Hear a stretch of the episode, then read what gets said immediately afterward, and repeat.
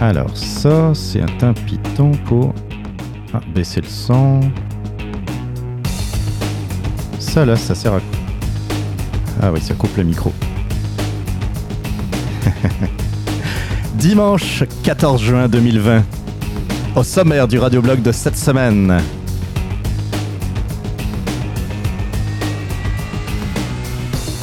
Eh bien justement, on va en parler du radioblog, on va parler de l'avenir du radioblog et euh, ben, de deux, trois autres de mes projets. On parlera du Covid et du confinement. On dit-tu la Covid ou le Covid? C'est un débat que nous n'aurons pas. et puis si vous êtes sage, on parlera de deux, trois autres affaires. Mon nom est Jean-Philippe Rousseau et vous écoutez le 59e épisode du radioblog. Eh oui, promis. Et ça commence euh, drette là.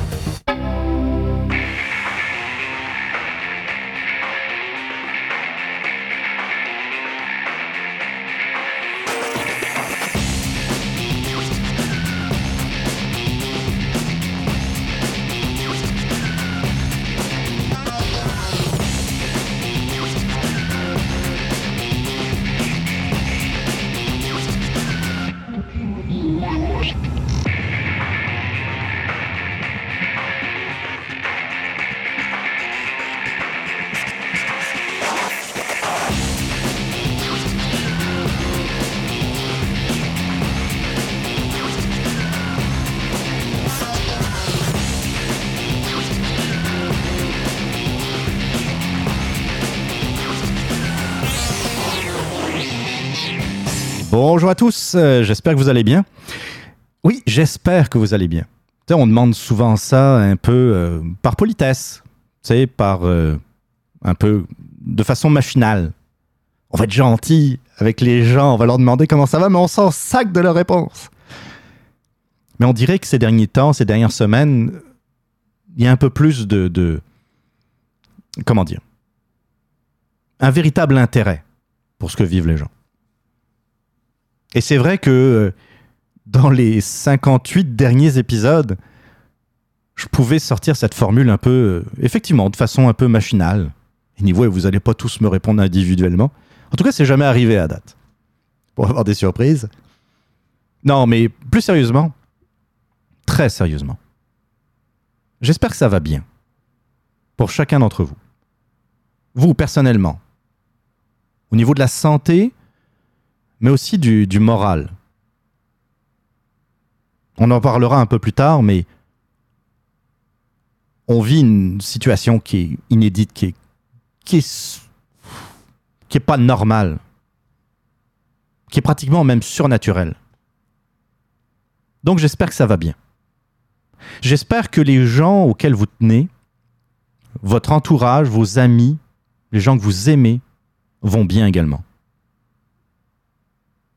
J'espère qu'en particulier, si, euh, si vous avez dans votre entourage, dans votre famille, des, des, personnes âgées, j'espère qu'elles vont bien. J'espère qu'il n'y a pas eu d'impact, qu'il n'y a pas eu trop d'impact dans vos, dans vos vies. J'espère. En tout cas, pour ma part, ça va bien. Ça va bien, mais je reviendrai un peu plus tard. Émission euh, un peu, un peu particulière. Je regardais tantôt. C'est quand la dernière émission du radioblog? C'était le 17 novembre 2019. Ouais. Quand, vous prenez le temps de préciser l'année, là, c'est pas bon signe. Alors, c'est sûr, on va parler du radioblog. Je vous l'ai dit en, en sommaire, j'ai pas le choix. Vous parlez de l'avenir du radioblog. Si on m'a dit euh, radioblog, il tu mort. En tout cas, on, on y reviendra.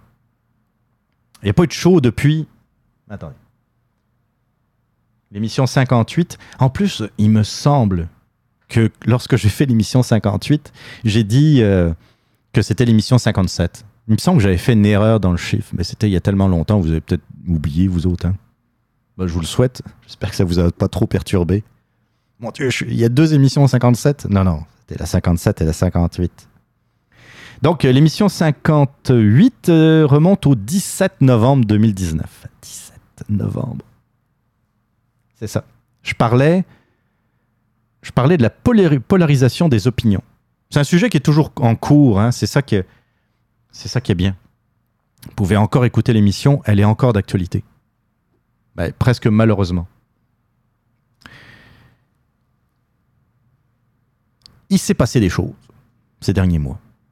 C'est normal, il n'y a pas eu d'émission depuis le 17 novembre, c'est sûr qu'il s'est passé des choses, c'est sûr qu'il y a des nouvelles. Mais concernant le radioblog, concernant le radioblog, comment, comment je pourrais vous en parler simplement? Pourquoi il n'y a pas eu d'épisode? Pourquoi il n'y a pas eu d'épisode depuis le 17 novembre? Je, reste toujours tellement surpris, tellement. euh,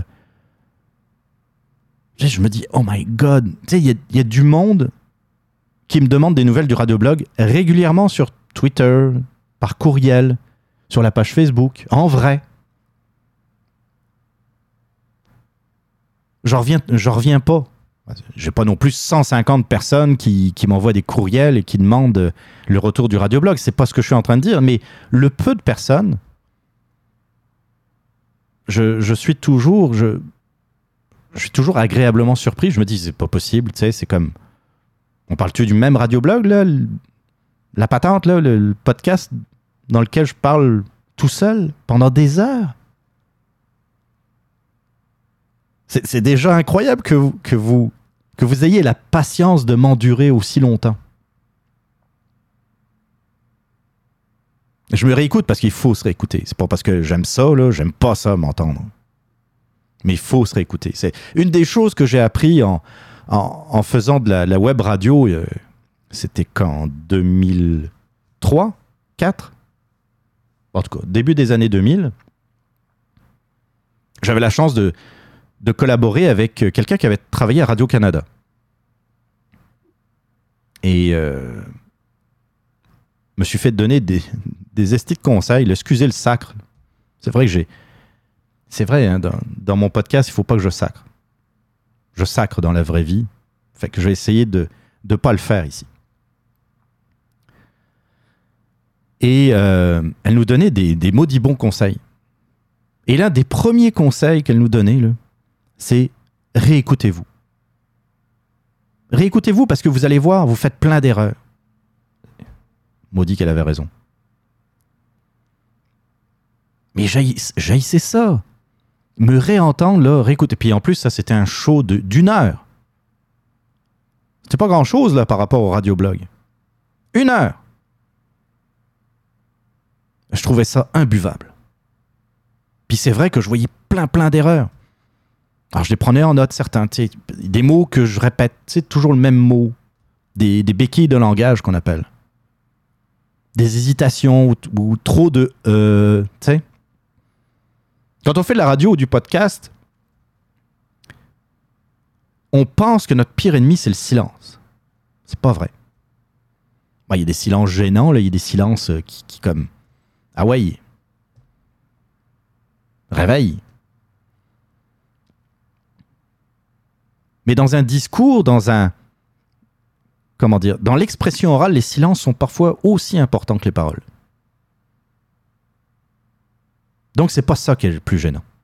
C'est d'essayer de absolument remplir le vide avec des euh, avec des euh, avec des bruits qui sont eux désagréables pour l'oreille. Il y a peut-être des gens qui aiment pas les silences, mais au moins tu peux vivre avec. Avec des bruits désagréables, euh, des hésitations, ça là par contre. Puis il faut s'en rendre compte quand on parle, comme je le fais en ce moment, ben, on est concentré sur ce qu'on va dire. Sur le fil de ce que l'on veut dire, de ce que l'on veut parler. Quand on parle d'opinion, par exemple, tu il n'y a pas grand-chose de préparé. Je vous le dis tout de suite, aujourd'hui, j'ai sweet fuck all de préparé. J'ai aucune note. Zéro. Je sais à peu près de quoi je vais vous parler. Puis après, on va voir où ça s'en va. Mais il faut quand même qu'il y ait une logique. Il faut que je suive ma pensée. Il faut, faut pas que je me répète sur certaines choses. Il faut pas que j'oublie d'autres choses. Mais en se réécoutant, là, c'est plus trop sur le propos qu'on focus. C'est plus sur le, le delivery, sur la façon de livrer la marchandise. Et boy, et là, par contre, là. Et elle me disait, c'est important de se réécouter. Même si ça fait dix ans que tu fais de la radio, réécoute-toi. Parce que des erreurs, là, t'en fais. Encore. T'en feras encore. Bernard de Rome, bah, à l'époque c'était Bernard de Rome qui présentait le téléjournal à Radio-Canada, fait des erreurs après quoi? 30 ans de carrière? Quelque chose de même? Alors, c'est pas toi le petit jeune qui fait du podcast de temps en temps, ou de la radio, la web radio. Non, non, tu vas t'écouter. J'ai mis du temps avant de m'habituer à ma voix. J'ai mis du temps à endurer ma voix. Encore aujourd'hui, là, des fois, je me réécoute, hé, hey, ta manouche, désagréable, c'est quoi ce son-là? Tu sais, des fois, on a l'impression, mais voyons, tout d'un coup, ce mot-là, je l'ai prononcé tellement aigu. C'est quoi ce. Tu sais, c'est comme. Donc, j'en reviens pas qu'il y ait des gens qui m'écoutent. Le syndrome de l'imposture. Hein. On le vit. Euh, on le vit dans différents aspects de nos vies. Moi, je le vis en faisant du podcast. Et quand il y a quelqu'un qui me dit Hey, j'aime ton podcast, dit, ah oui Ah bon, c'est toi? Donc merci pour, euh, pour ceux qui m'ont envoyé des messages. J'ai essayé de répondre à tout le monde. Je pense que j'en ai, j'en ai manqué, malheureusement. Merci parce que ça me surprend, parce que je ne m'explique pas qu'on puisse aimer m'entendre parler pendant des heures. Et quand je vois les statistiques, je les, ben, je, les, vois de temps en temps parce que je reçois, un, je reçois comme un rapport de téléchargement une fois par semaine je suis abonné à un service euh, Blueberry, pour pour pas le citer. Et encore lundi dernier, je regardais ça, je dis mais voyons, il y a du monde qui télécharge encore le radioblog. Je comprends qu'on est en confinement, et les idées manquent. Compter les, lattes du plancher. Euh, épousseter pour la quinzième fois cette semaine le meuble de télévision, ranger le garde-manger pour la troisième fois cette semaine. Bah, rendu là, pourquoi ne pas écouter un épisode du radioblog? Je comprends qu'on ait des choses, des, comment dire, un, manque d'inspiration pour pour, faire de quoi, pour s'occuper, mais de là à écouter un show d'opinion. Alors c'est vrai, quand j'ai vu le, thème de l'épisode 58, je parlais de la polarisation des opinions, ça touchait pas trop l'actualité. Je parlais un peu d'actualité, mais l'idée essentielle, c'était que je trouvais que le débat devenait de plus en plus polarisé. je, prenais l'exemple de Donald Trump, par exemple, il faut absolument être anti ou pro-Trump. C'est impossible d'être entre les deux. Impossible c'est de plus en plus compliqué aujourd'hui dans nos sociétés, pas juste au Québec. C'est devenu extrêmement compliqué de d'être un peu entre les deux, de dire ben il y a des bonnes choses et il y a des mauvaises choses, quel que soit le sujet. Quel que soit le sujet. Le Covid, par exemple, soit on est soit on se pose des questions et puis là on devient des conspirationnistes, soit on s'en pose moins, puis on devient des, euh, des laquais du, gouvernement, des, des esclaves de, ce que veulent nous, nous faire faire les, grands pouvoirs suprêmes, je sais pas, quelque chose quelque part. Là. Ils se réunissent dans une pièce secrète et puis ils jasent de qu'est-ce qu'ils veulent faire dans le monde. Il n'y a pas d'intermédiaire à ça. J'en parlerai sans doute plus tard. Tu sais, c'est comme. Tu as le droit de te poser des questions sur ce que tu entends à la télévision en passant, là. Là, je voyais, il y a une page Facebook, là. Je veux pas nécessairement lui faire de publicité. Une sorte de ménage quelque part. Un jour de la semaine. Puis j'écoutais d'ailleurs euh, le Fat Pack, euh, je pense, qui était sorti mi-avril. J'ai pris beaucoup de retard dans les podcasts, mais c'est- c'est li- c'est lié un peu à ce que je veux vous expliquer tantôt. Puis il y a Francis euh, qui expliquait, qui disait le ménage machin, là. Je trouvais que c'était une bonne idée au départ. Tu sais, que c'était comme une affaire comique, humoristique, pour euh, un peu, euh, tu sais, nous faire oublier le, confinement et tout ça. Puis j'ai un peu pensé à ça au départ. Ça aurait pu être quelque chose de funny. Puis j'étais tellement d'accord avec l'explication de Francis, c'est que quand tu regardes ça, en fait, c'est pas du tout funny. Tu sais, t'as une image comme qui, qui se veut humoristique, là. Une image déjà vue ailleurs en passant, là? Mais bon, peut-être pas une petite parenthèse. Mais c'est du bitchage. Cette page, c'est du bitchage. On, on essaye de ridiculiser les gens. C'est vraiment de ça dont on a besoin dans cette période de crise. Là? Vraiment, là? D'ailleurs, en passant, ça décolle pas, cette page. Ce qui montre bien que non, la cible n'est pas atteinte. Pas en tout. Ça sent. Il y a beaucoup de d'aigreur sur cette page. Beaucoup de pseudo-règlements de compte. C'est très négatif. Quand j'ai vu ça, là, au début, je m'intéressais parce qu'encore une fois, je me dis, ça peut être funny. Moi, j'avais le goût de me changer les idées. Je vois ça, là. Ridiculiser le monde, vraiment? Non, c'est pas pour moi.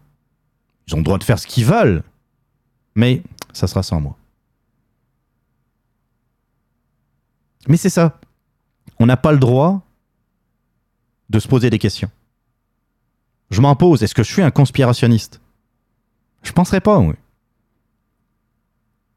Surtout qu'il y a certaines questions qu'on se posait, bien, les réponses qu'on a aujourd'hui donnent raison à certaines personnes qu'on considérait comme conspirationnistes. Bien sûr, le Covid n'a rien à voir avec la 5G ou ces affaires-là. Je m'embarque pas là-dedans. Non, non. Par exemple, l'action de la chaleur, la température sur le Covid. Eh, quelques ana- analyses scientifiques qui montrent que oui, dans certains milieux, certaines conditions, le virus tient moins longtemps. C'est normal, c'est l'environnement qui change. C'est normal que ça ait une action sur, euh, sur, un virus. Ça l'a sur tous les virus en passant. Pourquoi ça n'en aurait pas sur le Covid? On disait aussi les enfants sont de hauts transmetteurs du Covid. Eh bien non. Il y a plusieurs études faites en Europe puis aux États-Unis qui ont tendance à montrer le contraire. C'est qu'il y a des enfants qui étaient infectés, mais ils n'ont transmis à personne ou à très peu d'individus euh, le virus. Mais bon, je m'embarque dans un autre sujet, mais c'est pour vous montrer que la polarisation des opinions, c'est pas juste sur Donald Trump, c'est aussi sur le Covid. C'est sur plein de sujets. Et de plus en plus, il faut être pour ou contre. Sacrez-moi patience. J'ai le droit de, de dire, ben non, je suis comme. Pas pour, pas contre. Je suis. Je me pose des questions, mais je suis un peu entre les deux. Là. Je suis pas conspirationniste, mais me dites pas que tout ce que, tout ce que l'on dit sur un virus qu'on ne connaît pas, qu'on connaît très très mal, est nécessairement vrai. C'est pas vrai.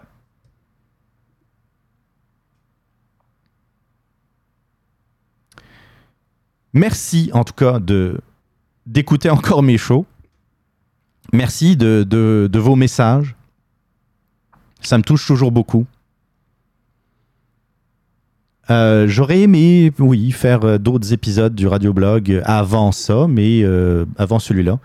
Mais j'en ai pas fait. Et j'en viens aux raisons pourquoi il n'y a pas eu d'épisode du radioblog depuis le 17 novembre. Je suis tanné de parler politique. Je suis tanné. Vraiment, là. Vraiment. Je suis tanné. Je tripe sur la politique depuis l'âge de 15 ans à peu près. 14-15 ans. Où mon éveil politique a commencé à se faire, c'est à peu près à 15 ans. J'étais bien entouré, une personne dans mon entourage qui m'a beaucoup aidé. Un certain Jean-Marie Boinet, je veux lui rendre hommage, feu Jean-Marie Boinet, il est plus de ce monde, euh, qui m'a aidé à avoir un esprit critique, qui m'a éveillé intellectuellement à la politique. Une personne brillante qui a, fait, mon Dieu, bien des affaires dans sa vie. Et euh, qui m'a ouvert l'esprit, qui m'a ouvert les yeux. C'était pas parfait, là, c'est pas. Mais justement, il m'a donné ces bases qui permettaient de, de réfléchir par moi-même. C'est sûr qu'on se fait tous influencer. Tu sais. Moi, la personne qui, vient me dire, qui viendra me dire qu'il est qu'il a jamais été influencé de sa vie, euh, c'est un estime menteur qui comprend rien. Parce qu'on se fait tous influencer par son environnement, par les gens qu'on côtoie, notre famille, euh, notre éducation, euh, nos expériences de vie, toutes. Tout est une influence. Il y a des gens qui sont plus influençables que d'autres, oui. Ah oui, si c'est ça, oui. Je suis d'accord avec vous.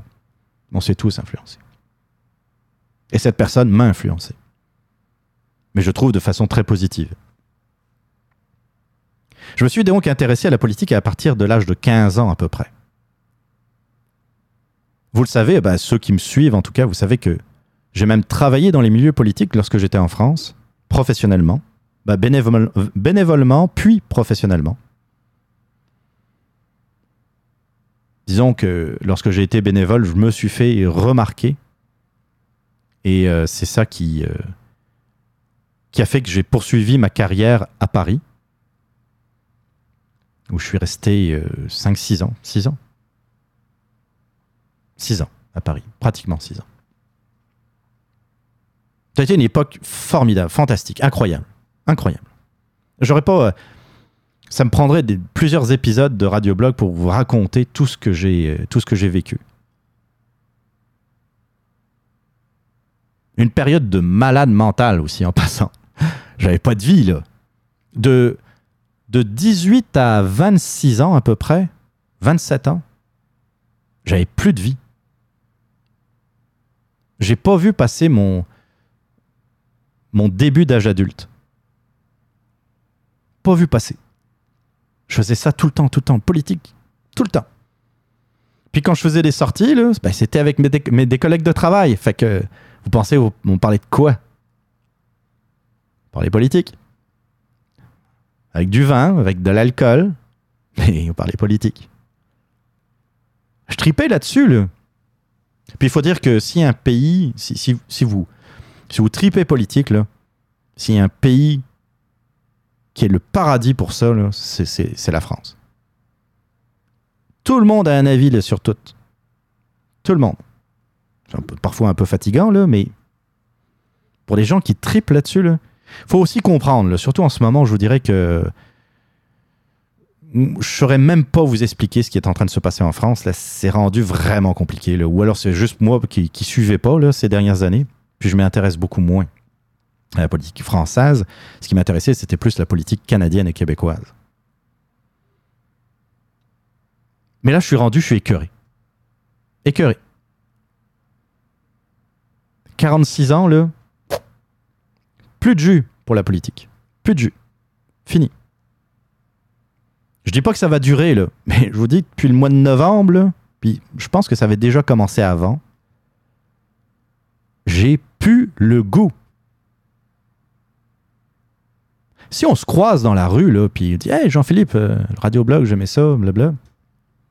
Puis que, que vous me lanciez un sujet politique, je pourrais en parler pendant cinq minutes. Pas de trouble avec ça.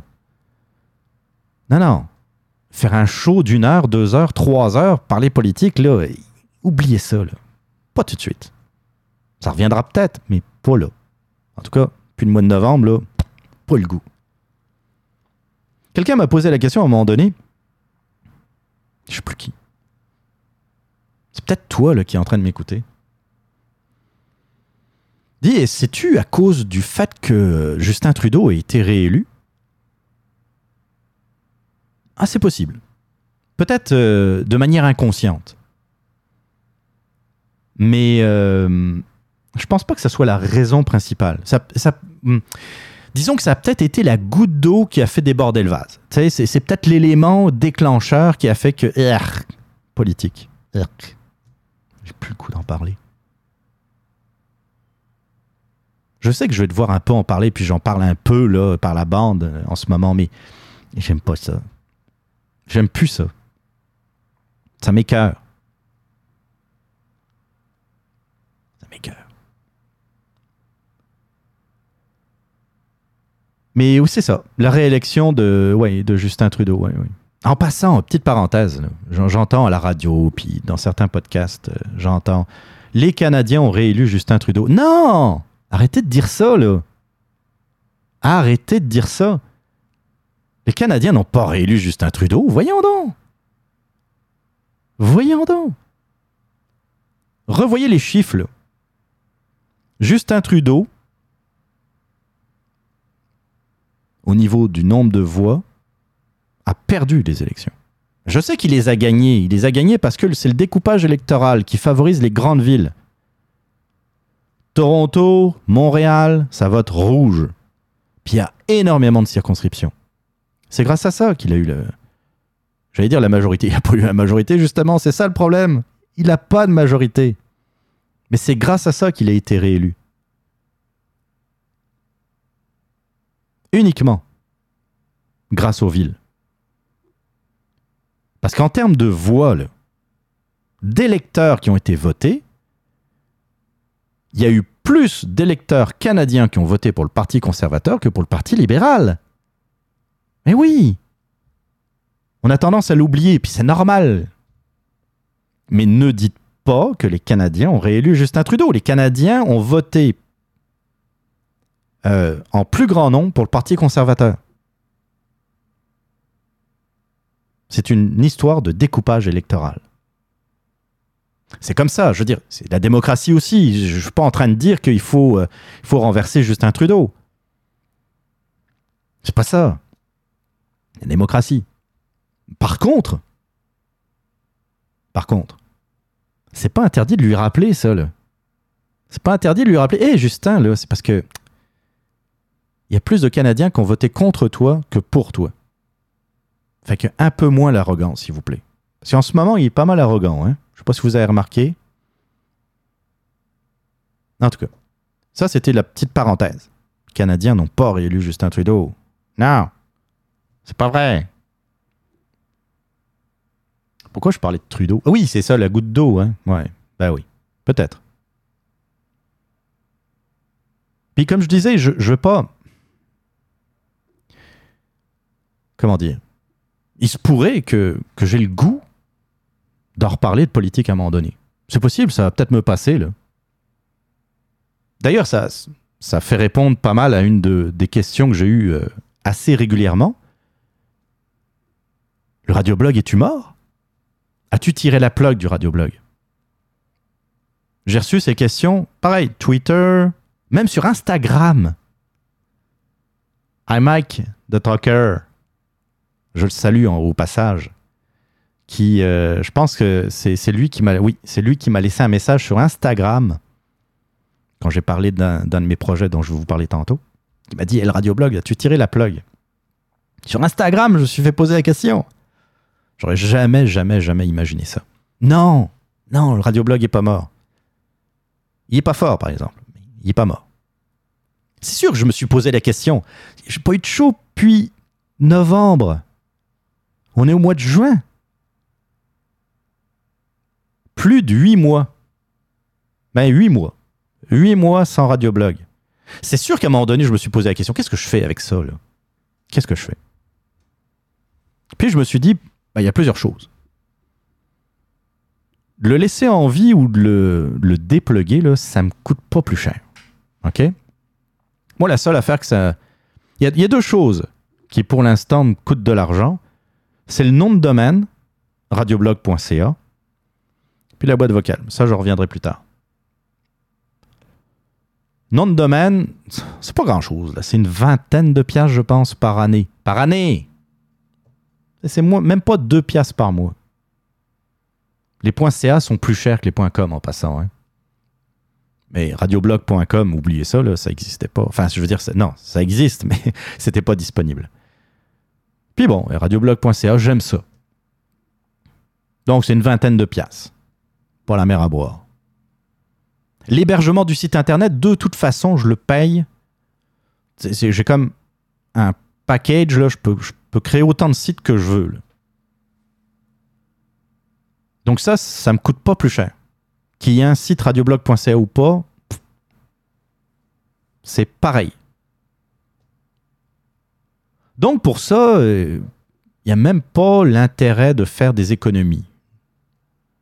Et puis l'autre affaire, comme je vous écoutais, c'est... Euh, comme je vous écoutais. Comme je vous en parlais plutôt tantôt. Euh, oui, peut-être le goût va me revenir. Peut-être qu'à un moment donné, je vais avoir le goût de, vous jaser de quelque chose. Ça va peut-être me, me redémanger. Puis j'aime ça, j'aime ça, j'aime ça vous parler. J'aime ça ce que je suis en train de faire. J'aime ça, euh, tu sais, m'occuper des petits pitons, préparer la musique pour tantôt, une petite pause. Checker euh, à quel point euh, le, timer, puis pour voir, pour constater à, quel point je parle beaucoup trop. J'aime ça. Mais le bout de plate, là, c'est de trouver des sujets. Quand on veut plus parler de politique, il n'y a pas beaucoup de sujets, là. Puis je veux pas changer non plus la thématique du radioblog. C'est de l'actualité, c'est de la réflexion, c'est de l'opinion. Je ne veux pas commencer à vous parler de, je sais pas moi, du showbiz québécois, là. Et là là. Ça m'intéresse pas beaucoup plus, vous direz. D'où peut-être la deuxième partie tantôt. Vous parlez de mes, mes projets, ça va peut-être peut-être vous intéresser, j'espère. Alors, c'est sûr que euh, non, Radioblog est pas mort, mais il n'est pas fort. C'est-à-dire que si la question que vous êtes en train de vous poser, c'est Ah, il recommence à enregistrer du radioblog, ça revient, il va en refaire régulièrement? Non, non, non. non, non, non. Non, oubliez ça. Oubliez ça. Ni la semaine prochaine, ni dans 15 jours, j'ai aucune idée quand est-ce que le numéro 60 paraîtra. Eh, ça sera le numéro 60. 60. J'ai mis 4 ans pour arriver à 59. D'ailleurs, euh, en passant, moi, je tiens à saluer les autres podcasts d'opinion. Non, sérieusement, c'est pas, parce que moi je suis écœuré que tout le monde devrait être écœuré. Loin de là. Il y en a allez, qui sortent un podcast toutes les semaines. Mike, Mike Tremblay du Supermatozoïde. Si tu m'écoutes, Mike, euh, tu sais que j'admire ton travail, j'admire ta régularité, ta fréquence. Comment on dit Ça fait un peu old brand mon affaire, là, mais tu sais, moi je tire mon chapeau à Mike Tremblay du Supermatozoïde, euh, qui est maintenant sur la plateforme Radio X, si vous ne saviez pas encore je tire mon chapeau parce que toutes les semaines, le jeudi, là, il y a un show qui sort. Bon an, mal an, il sort. Le Fat Pack, mes amis du Fat Pack qui, euh, euh, ben, qui m'ont dépassé, ils sont rendus à 60 et quelques, je pense, euh, d'épisodes. Je tire mon chapeau également. Il y a certainement d'autres podcasts d'opinion, mais j'en écoute pas en ce moment. Ben, c'est ça, tu sais, la politique m'écœure. Je ne suis pas pour écouter des podcasts qui en parlent. J'en écoute un peu de temps en temps, tu sais, pour. Euh, parce que je vois que ça s'accumule dans mes playlists, là. Mais. Mais je tire mon chapeau à vous autres. Puis si vous aimez ça, l'opinion, si vous aimiez le radioblog, il y en a d'autres, il y a de très bons podcasts d'opinion au Québec. Allez les écouter aussi. N'hésitez pas à le faire. Alors, oui, il y aura un numéro 60. Il y aura un radioblog 60, je ne sais pas trop quand. Je sais pas. Là, je vois la date, on est quand même rendu le 14 juin. Ça, c'est comme le début de l'été, là, dans 10 jours, c'est la Saint-Jean.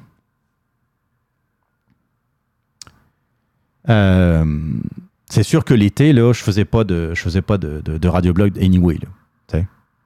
Je ne vais pas en faire maintenant qu'il n'y a plus, euh, tandis que l'ambulance euh, passe.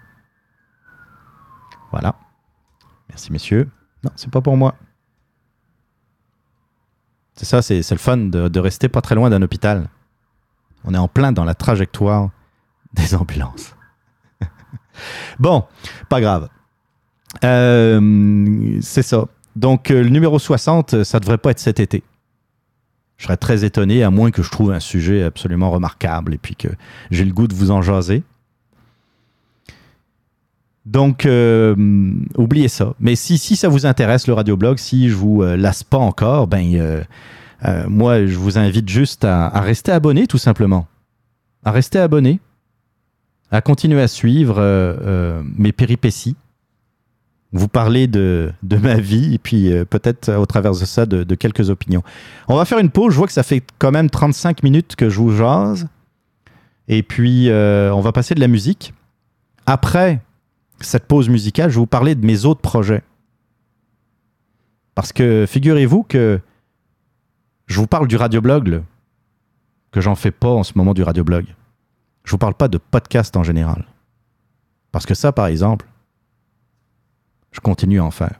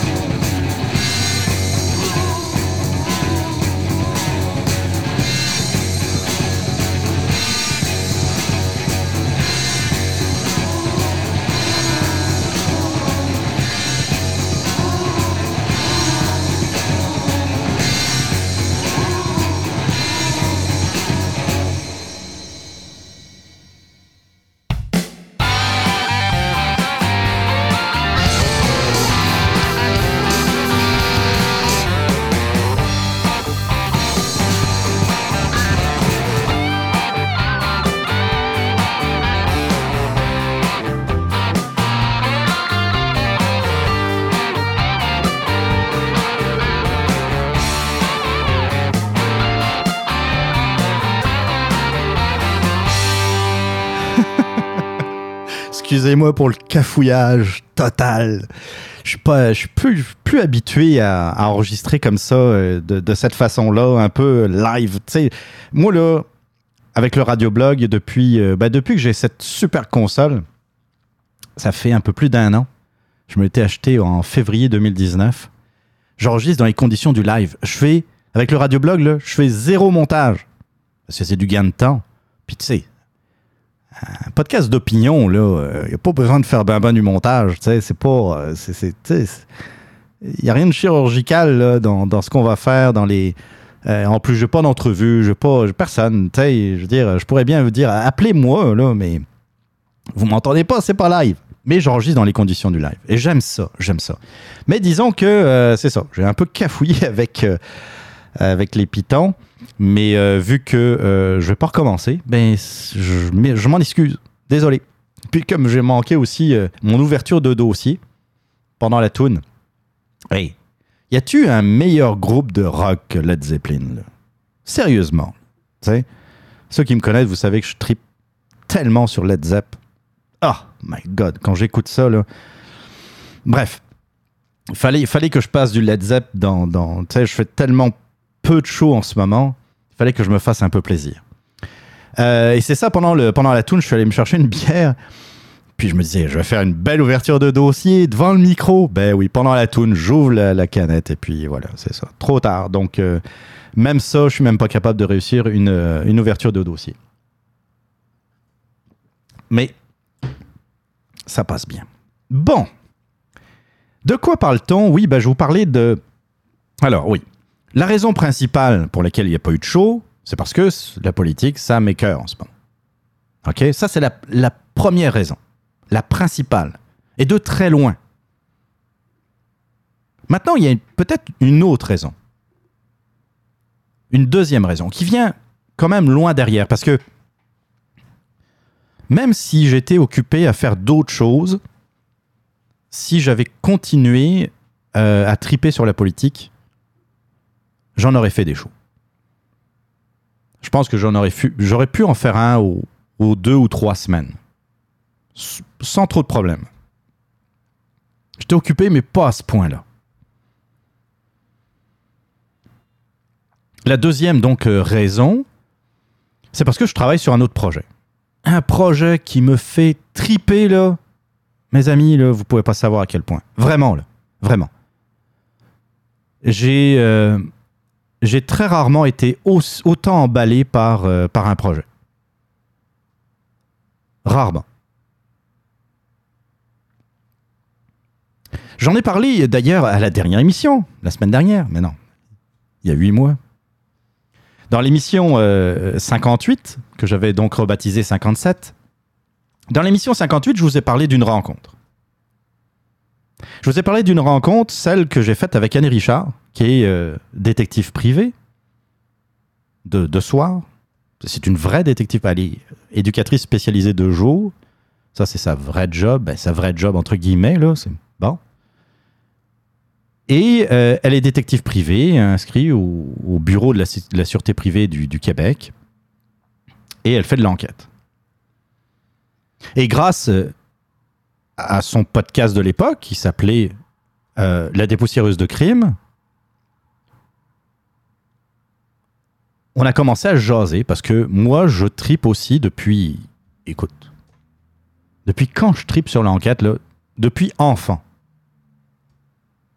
Je vous l'ai dit tantôt, je m'intéresse beaucoup à la politique depuis l'âge de 15 ans, mais l'enquête, c'est pareil, même peut-être même avant. Commencé à, lire beaucoup d'ouvrages de, fiction. Agatha Christie, Conan Doyle. Euh, Conan Doyle, en passant, c'est celui qui. le père de Sherlock Holmes. Beaucoup de fiction.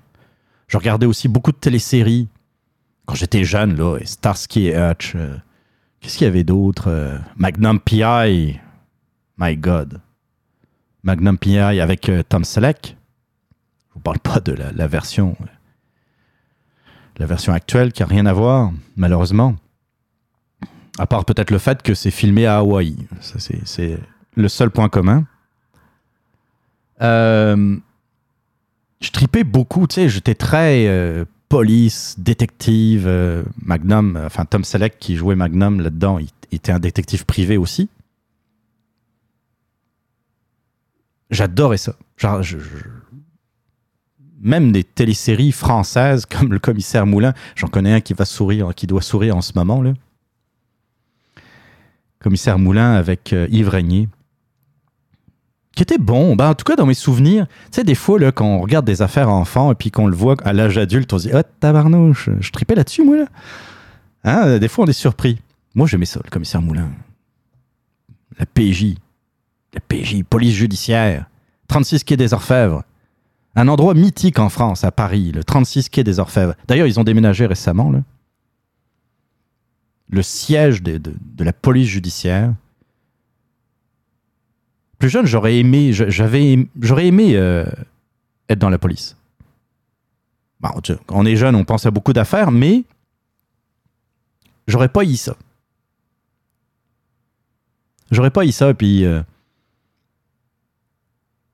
Pour ceux qui me connaissent, vous le savez, là, je fais mon service militaire dans la police. J'étais pas enquêteur, là. Policier. On était comme des, des check phone, hein. C'est comme. on, mettait on avait un uniforme, un gun, et puis, tu comme. OK, ben, pose-toi là, et puis reste là. C'était ça, là. C'était. euh, euh, mais j'ai tripé quand même là-dessus, surtout la formation à l'école de police. Ça a été, ça a été génial, tu sais, je, faisais du tir. J'en avais déjà fait euh, avant ça, mais c'est un sport que j'aime. C'est un sport en passant le tir. hein. Il y en a qui, comme euh, on nous prend pour des malades mentaux. Non, non, c'est un sport. Ça demande de la concentration, ça demande beaucoup de sang-froid, beaucoup de, beaucoup de choses que certains détracteurs n'ont pas d'ailleurs. Fin de la parenthèse. J'ai appris les techniques de menottage. Ben oui, des techniques de menottage, figurez-vous. C'était le fun. J'aurais mettre des, menottes super, euh, rapidement. Encore aujourd'hui, je pense que j'aurai encore les, les, euh, les réflexes.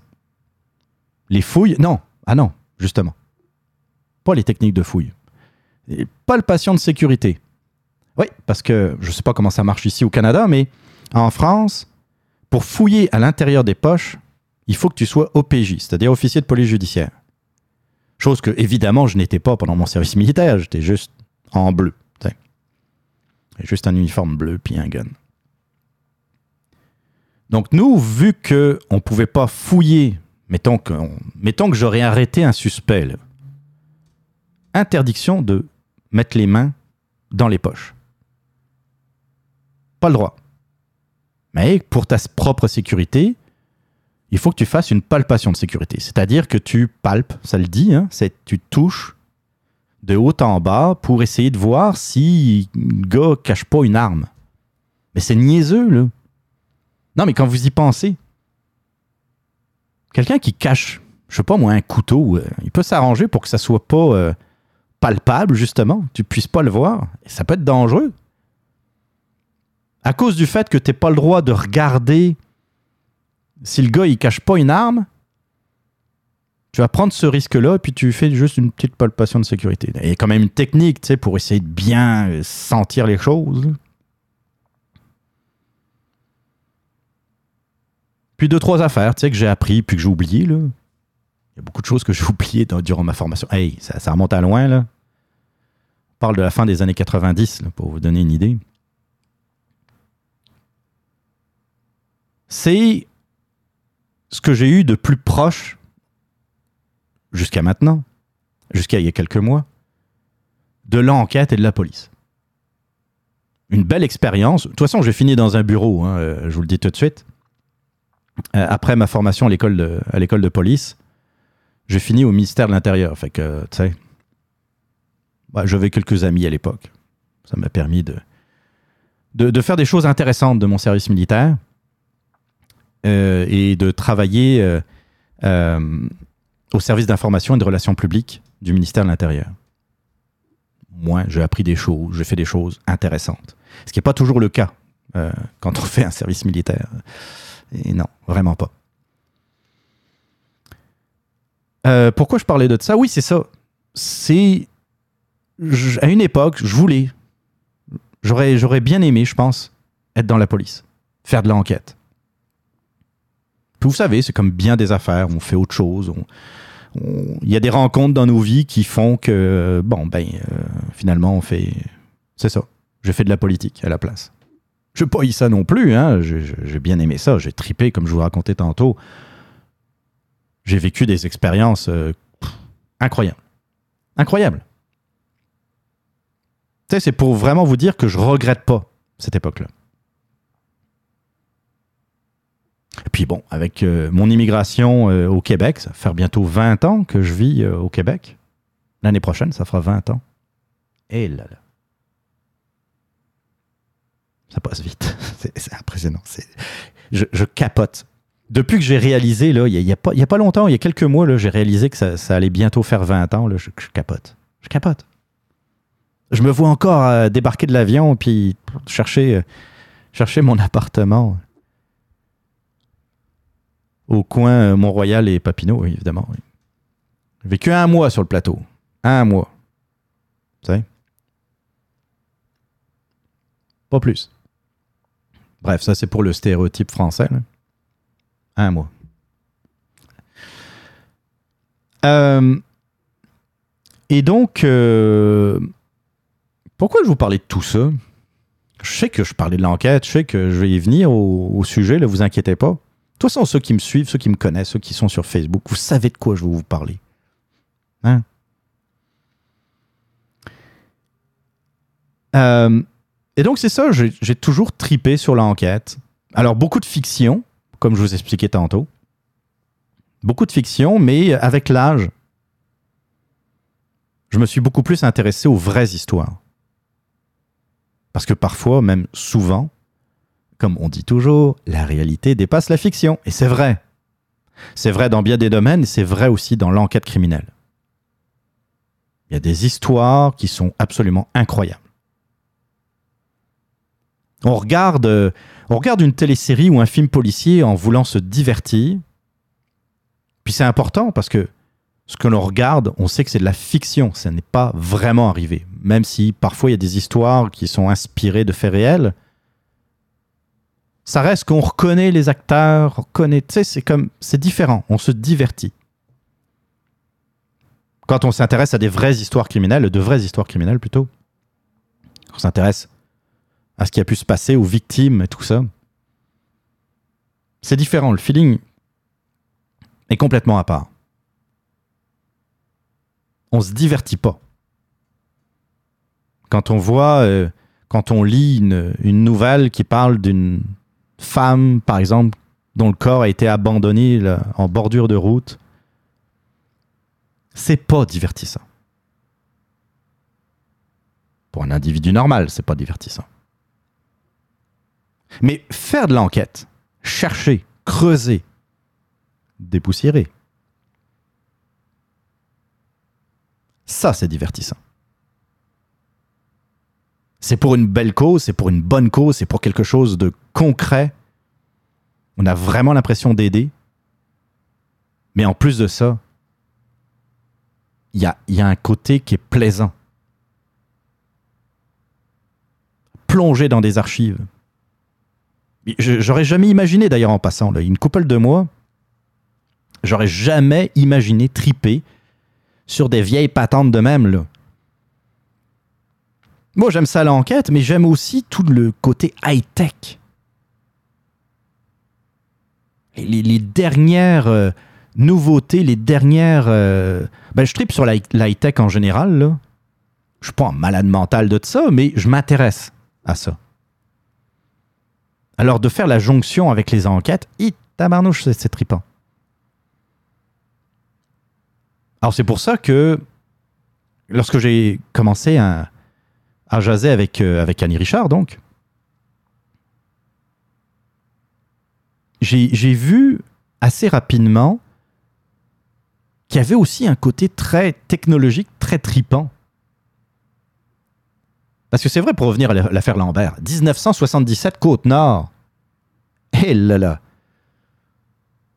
Pas beaucoup d'ADN là-dedans, là, tu sais, des, affaires d'expertise avec des appareils électroniques, zéro, là. Non, non. Mais ça reste que l'histoire est super intéressante. C'est une histoire intéressante et c'est une histoire qui est méconnue. Et là, qu'est-ce qu'on fait? On utilise Internet.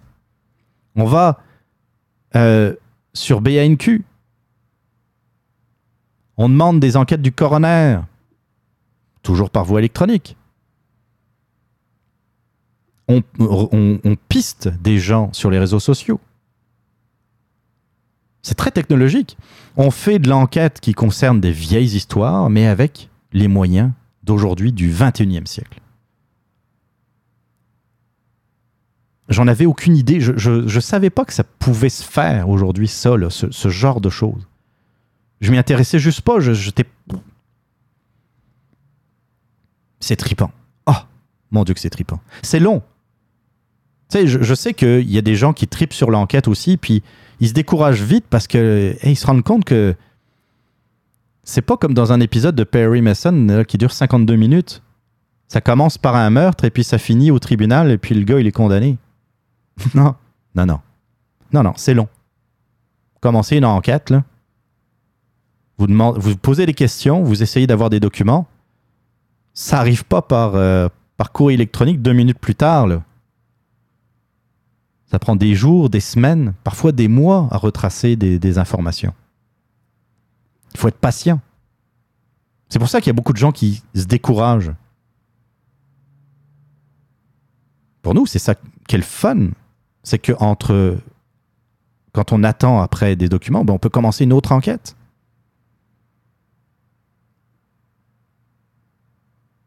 Je vous en ai parlé donc au dernier show. C'est l'histoire d'une rencontre. Puis, euh, très rapidement, Annie et moi, on s'est rendu compte que euh, ben, il y avait une chimie. Une chimie, ça se passait bien. On jasait et puis on, a commencé une collaboration très fructueuse. Puis ça a été aussi la naissance d'une très belle amitié. Très belle amitié, une très belle collaboration. Puis on voyait que ça, ça fitait bien, tu sais. On s'en est pas jasé en disant Hey, ça, ça marche bien et tout. Non, c'était comme. Ça est venu naturellement. À un moment donné, je sais plus lequel de nous deux en a parlé le premier. Tiens, on devrait faire un projet ensemble. On devrait faire quelque chose ensemble. Ça serait le fun de faire un podcast ensemble.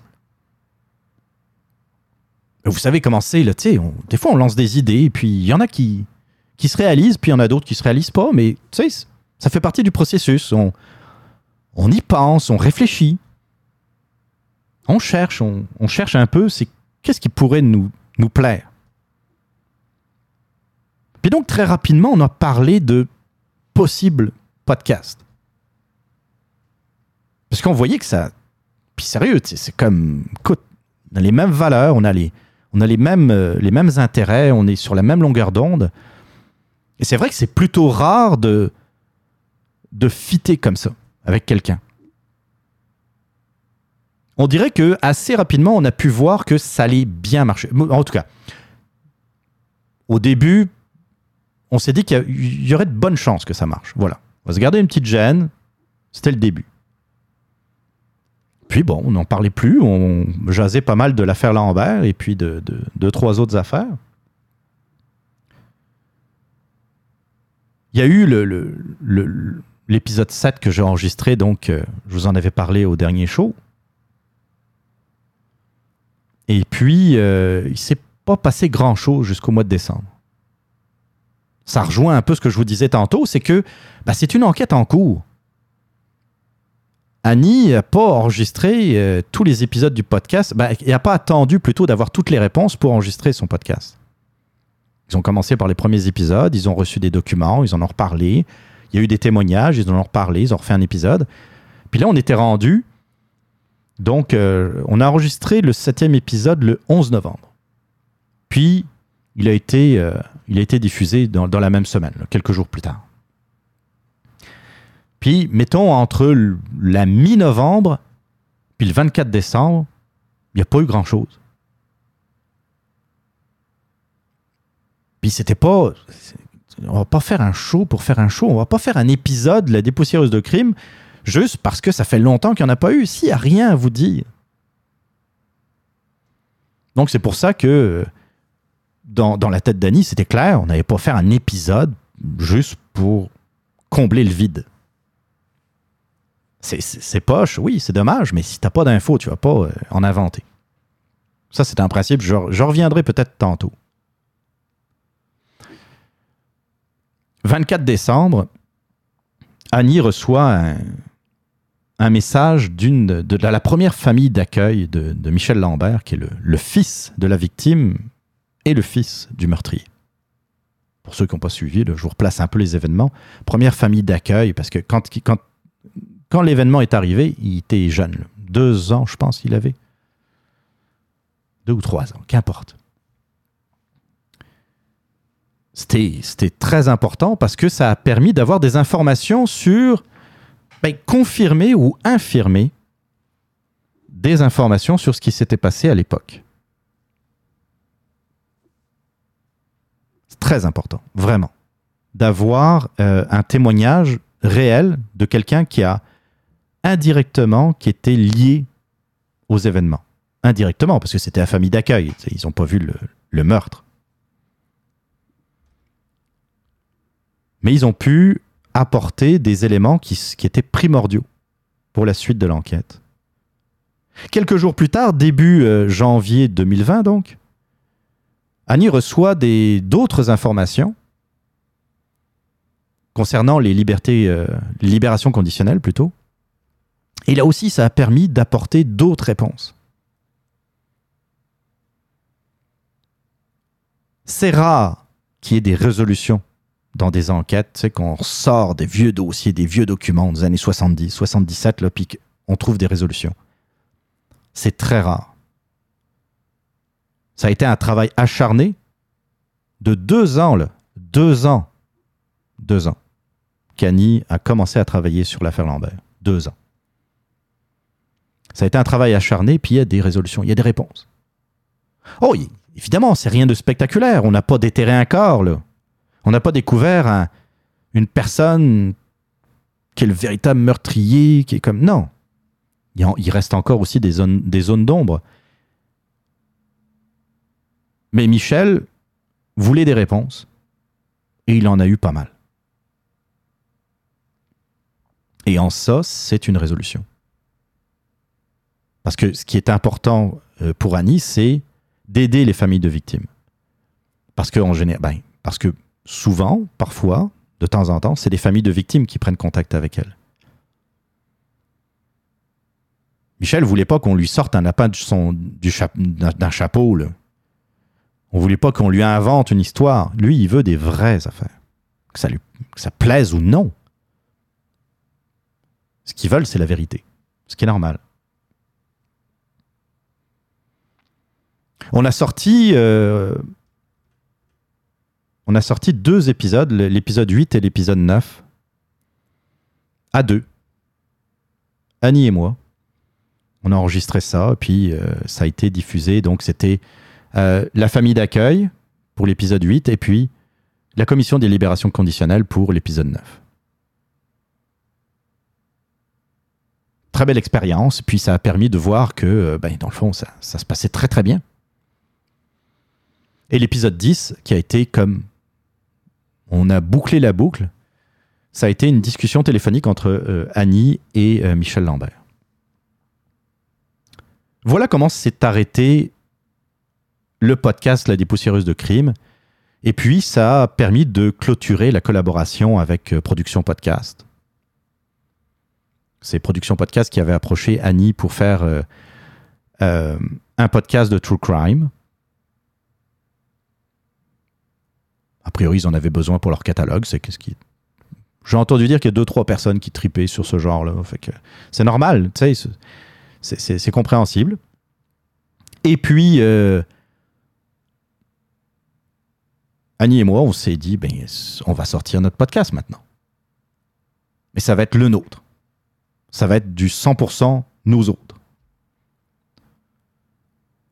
Annie ne connaissait pas grand-chose au podcast avant d'en faire. Moi, je connaissais pas grand-chose à l'enquête avant d'en faire.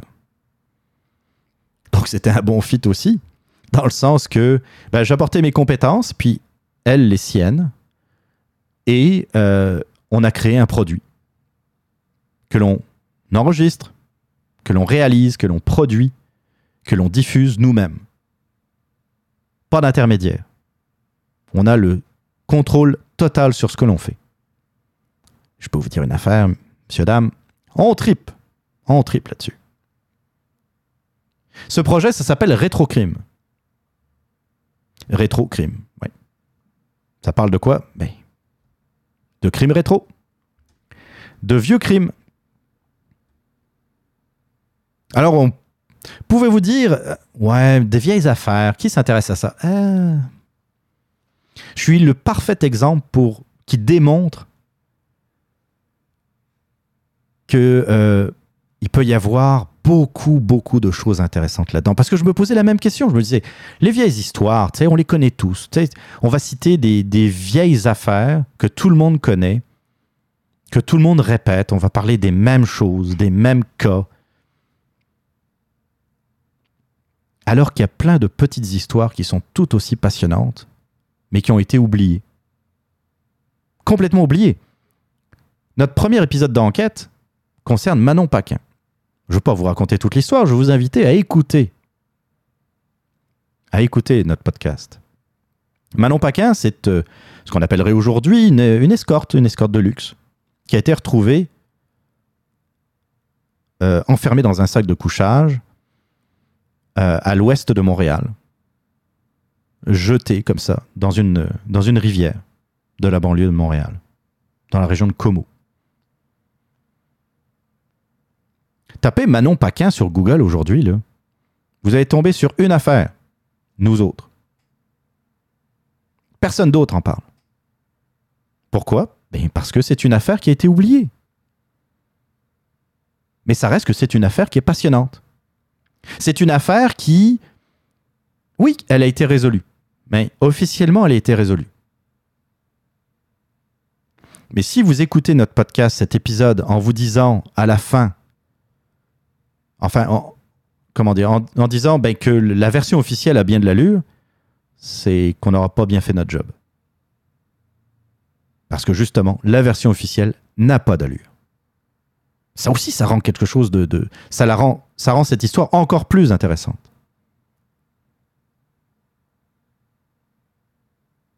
Et des histoires comme ça, il y en a plein. L'épisode 2, c'est Victor Loranger qui a disparu. Une recherche qui a duré quoi? 30 ans? Qui reste irrésolue, encore aujourd'hui. Il y, a des, il y a des spéculations, il y a des idées, il y a des, il y a des rumeurs. On va en parler aussi. Mais Victor Loranger, là, c'est pareil, vous ne trouvez pas grand-chose sur Google. Pourtant, c'est une histoire également passionnante. Et les histoires sur lesquelles on est en train de travailler, c'est pareil. C'est des histoires passionnantes qui ont été oubliées. Les victimes sont oubliées. L'histoire est oubliée. L'un des objectifs de Rétrocrime, c'est de vous en reparler, de, ramener à la vie ces victimes qui ont été oubliées. En espérant, on espère toujours que, euh, dans le fond, euh, il puisse y avoir quelqu'un quelque part, qui finissent par, euh, par sortir de l'ombre et par nous dire Ah, mais j'ai connu euh, Manon Paquin. Eh, my God, que ça serait bon. D'ailleurs, si vous êtes en train d'écouter le radioblog, contactez-nous. Rétrocrime.com. Rétrocrime, crime au pluriel. Mais si le genre vous intéresse, je suis bien conscient que même si c'est si le, crime est un et l'enquête est un thème très populaire en ce moment, je suis bien conscient que ça n'intéresse pas non plus tout le monde. Mais si jamais ça vous intéresse, euh, je mettrai le lien dans les commentaires retrocrime.com. Vous avez tous les liens. Ou sinon vous cherchez, euh, vous cherchez sur, euh, on est partout. Spotify, Apple Podcasts, Google Play, Balado Québec, bien évidemment, RZO Web, on est où encore? Plein, plein d'affaires. Regarder sur le site, là, j'oublie. IHeart. TuneIn. On est sur TuneIn également. Stitcher. Bref. Retrocrime.com, vous avez un lien. Vous pouvez même écouter si, euh, si vous n'êtes pas trop habitué au podcast. Euh, vous, êtes en train d'écouter le radioblog. Qu'est-ce que je suis en train de dire, moi, là? Mais si jamais il y a quelqu'un qui, whatever, tombe, tombe euh, par hasard sur cet épisode du Radioblog, eh bien, vous avez aussi un lecteur pour pouvoir écouter les épisodes de Rétrocrime directement sur rétrocrime.com. Monsieur, dame, je tripe là-dessus. Je tripe vraiment sur ce projet.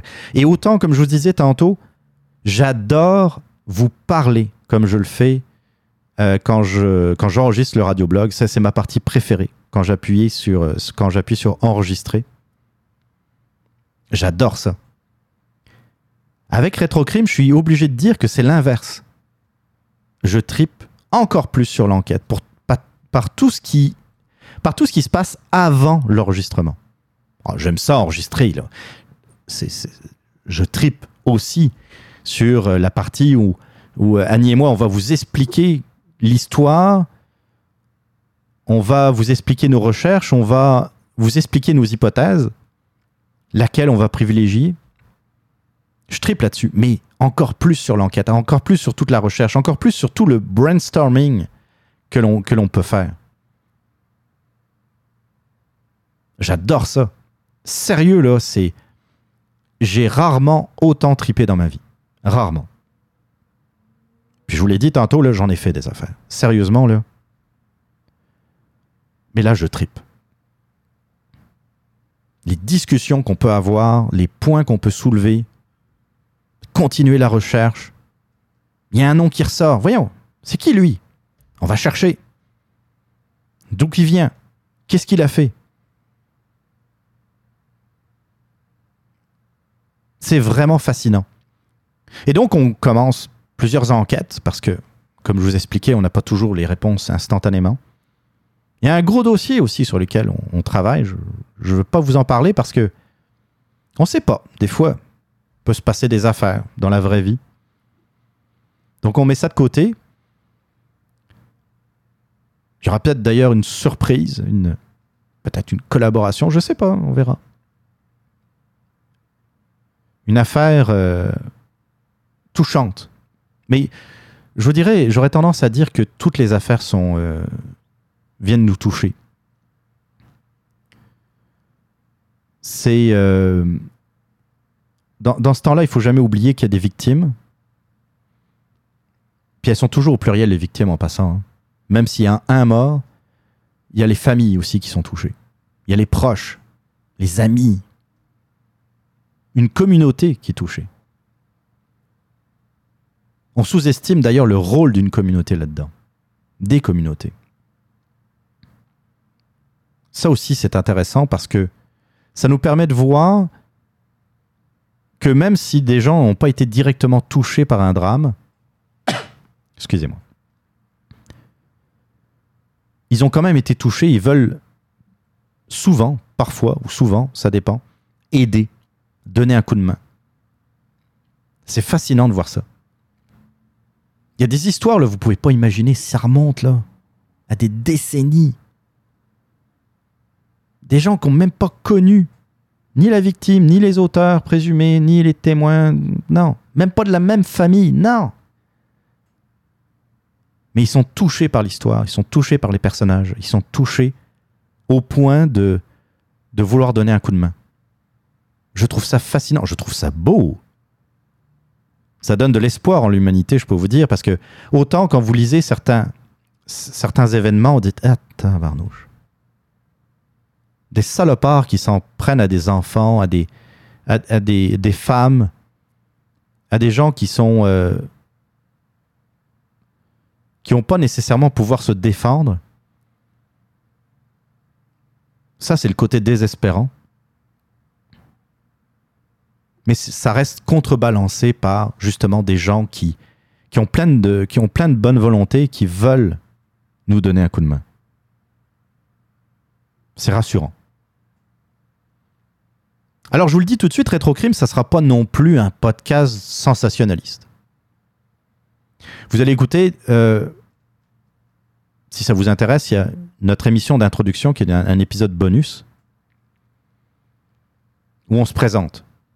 Bon, vous, vous me connaissez, vous connaissez peut-être beaucoup moins Annie.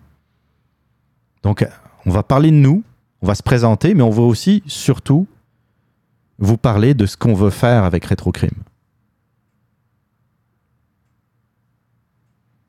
des affaires du genre. Euh, ne manquez pas, au prochain épisode, on va vous révéler où se trouve le cadavre. Non. Non, non, ça, ça arrivera jamais. Jamais.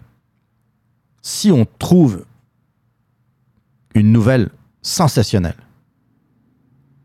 on va en parler directement. On va pas teaser le monde. On va pas faire un show là-dessus. Exactement comme ce qui s'est passé avec l'affaire Lambert, avec ces résolutions qu'Annie a réussi à obtenir. Eh bien, elle en a parlé simplement. Puis vous allez voir, nous sommes deux personnes très simples, pas compliquées, très accessibles. Si vous aimez le radioblog, si vous aimez le, c'est pas, deux podcasts complètement différents, mais je veux dire, je pense que je me suis toujours, j'ai toujours essayé d'avoir un ton respectueux, humble, un ton qui n'est pas un ton de donneur de leçons, de, vouloir absolument faire un show. Je critique pas ceux qui veulent faire un show. C'était juste. C'est juste pas ma personnalité, c'est pas moi. Puis j'avais pas envie de faire ça. Tu sais, je vous l'ai dit souvent, mon but, c'est pas de vous convaincre, c'est de vous donner à réfléchir. Parce que, tu sais, si, tant mieux si j'ai réussi à convaincre certains d'entre vous sur certaines idées, tant mieux. Mais c'est pas ça le point. Le point, c'est de pouvoir juste, à la limite, je me souviens quelqu'un m'avait fait un commentaire il y a, longtemps, peut-être deux ans, trois ans, m'avait dit, je suis pas toujours d'accord avec toi, mais je, comprends, ou, en tout cas, tu, tu me donnes à réfléchir, ou je comprends mieux les gens qui, pensent comme toi. Ça, c'est le plus beau compliment qu'on puisse me faire. Sérieusement, là. Sérieusement. que, que tu sois pas d'accord avec moi, c'est correct. Moi, j'aime ça, à la limite. J'aime débattre. Mais que, tu, que je puisse argumenter pour que tu comprennes pourquoi je pense de telle manière, c'est, exactement ce que je veux faire. Et vous voyez, dans Rétrocrime, bah, il y, y, a un peu de ça, dans le sens que on le dit, on ne détient pas la vérité. On ne détient pas la vérité, on n'en sait rien. On va lancer des hypothèses qui vont reposer sur des, choses concrètes. On va pas sortir n'importe quoi. On va pas sortir des, théories boiteuses. Si on sort quelque chose, une hypothèse, c'est parce qu'on a des éléments qui nous permettent de, de vous en parler. Puis des erreurs, on va en faire. Je pense qu'on en parle d'ailleurs dans l'émission d'introduction. Des erreurs, on va en faire, puis on va le reconnaître. On va dire, oui, ben, dans cette histoire, on a fouillé un peu plus, puis on a trouvé que, euh, effectivement, on s'était trompé. J'aime cette façon de faire. Parce qu'on n'est pas là pour donner des leçons, on n'est pas là pour, pour prétendre être meilleur qu'un autre. On est là pour, au service de la vérité, puis au service des familles de victimes. C'est vraiment le but de notre show. La vérité, les familles de victimes. Alors, j'espère que ça vous, aura donné envie de nous écouter.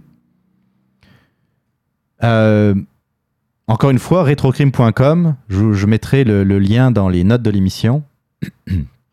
Et surtout, n'hésitez pas, surtout pas à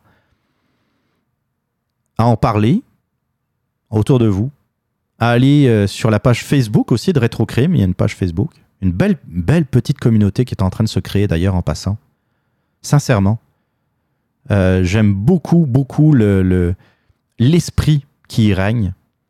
C'est un esprit qui nous ressemble aussi. Tu sais, c'est du monde qui, euh, après la publication des épisodes, nous pose des questions, nous, nous donne un peu leur avis, de façon très simple, de façon...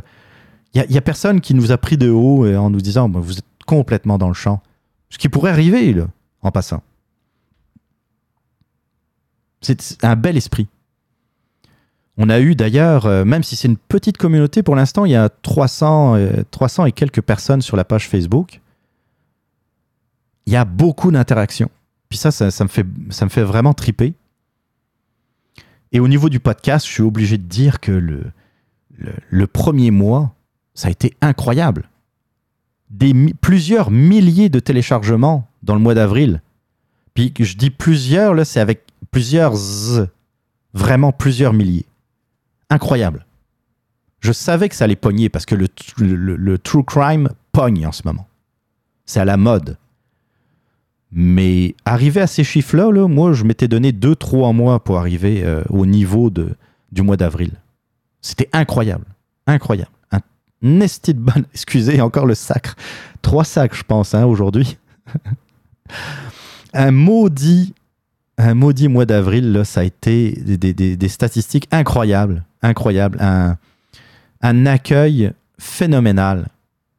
Puis si vous êtes des, auditeurs de Rétrocrime, j'en profite pour vous remercier chaleureusement parce que waouh, juste waouh. Ça nous changera pas parce qu'on aurait eu moins d'auditeurs, on va faire exactement le même produit. C'est encore une fois, c'est un produit qui nous ressemble, qui euh, c'est ça, c'est notre show. Moi, je suis très fier de ce que l'on fait, très très fier. Je suis très content. C'est pas parfait, c'est comme, je suis pas le king du montage. Euh, mais euh, j'aime ça. J'aime ça. J'aime notre produit, puis, euh, puis on va continuer à le faire. Alors, c'est quoi la fréquence? Puis là, vous êtes en train de dire, est-ce qu'il va pogner le, syndrome du radioblog? Non, il n'y a pas de fréquence pour euh, Rétrocrime. On va, on va essayer d'en publier le plus possible, évidemment. Mais comme je vous expliquais tantôt, c'est directement lié à l'enquête. On va pas publier un épisode juste pour faire un show. Quand on aura terminé une enquête, puis quand on regardera ça, dire oui, ça pourrait faire un bon épisode, on va faire un épisode. On travaille sur plein d'affaires en passant, là, plein de choses différentes. Il y en a qui vont finir euh, certainement en podcast. Il y en a d'autres, euh, non. Parfois parce qu'il n'y a pas de matière à faire un épisode, parfois parce que peut-être que la famille ne veut, pas, la, la famille n'est pas prête à ce qu'on en parle publiquement. Puis ça, je le répéterai jamais assez. On le fera toujours avec énormément de respect. Donc, s'il y a quelqu'un, un proche, qui veut pas qu'on en parle, on n'en parlera pas. Même s'il enquête, même s'il y a de belles histoires sérieuses là. Je pense à une histoire en particulier qui est qui pourrait être tripante, qui pourrait être très très intéressante. Pas sûr que ça fasse un épisode. Pas sûr. Peut-être que la famille n'est pas prête encore.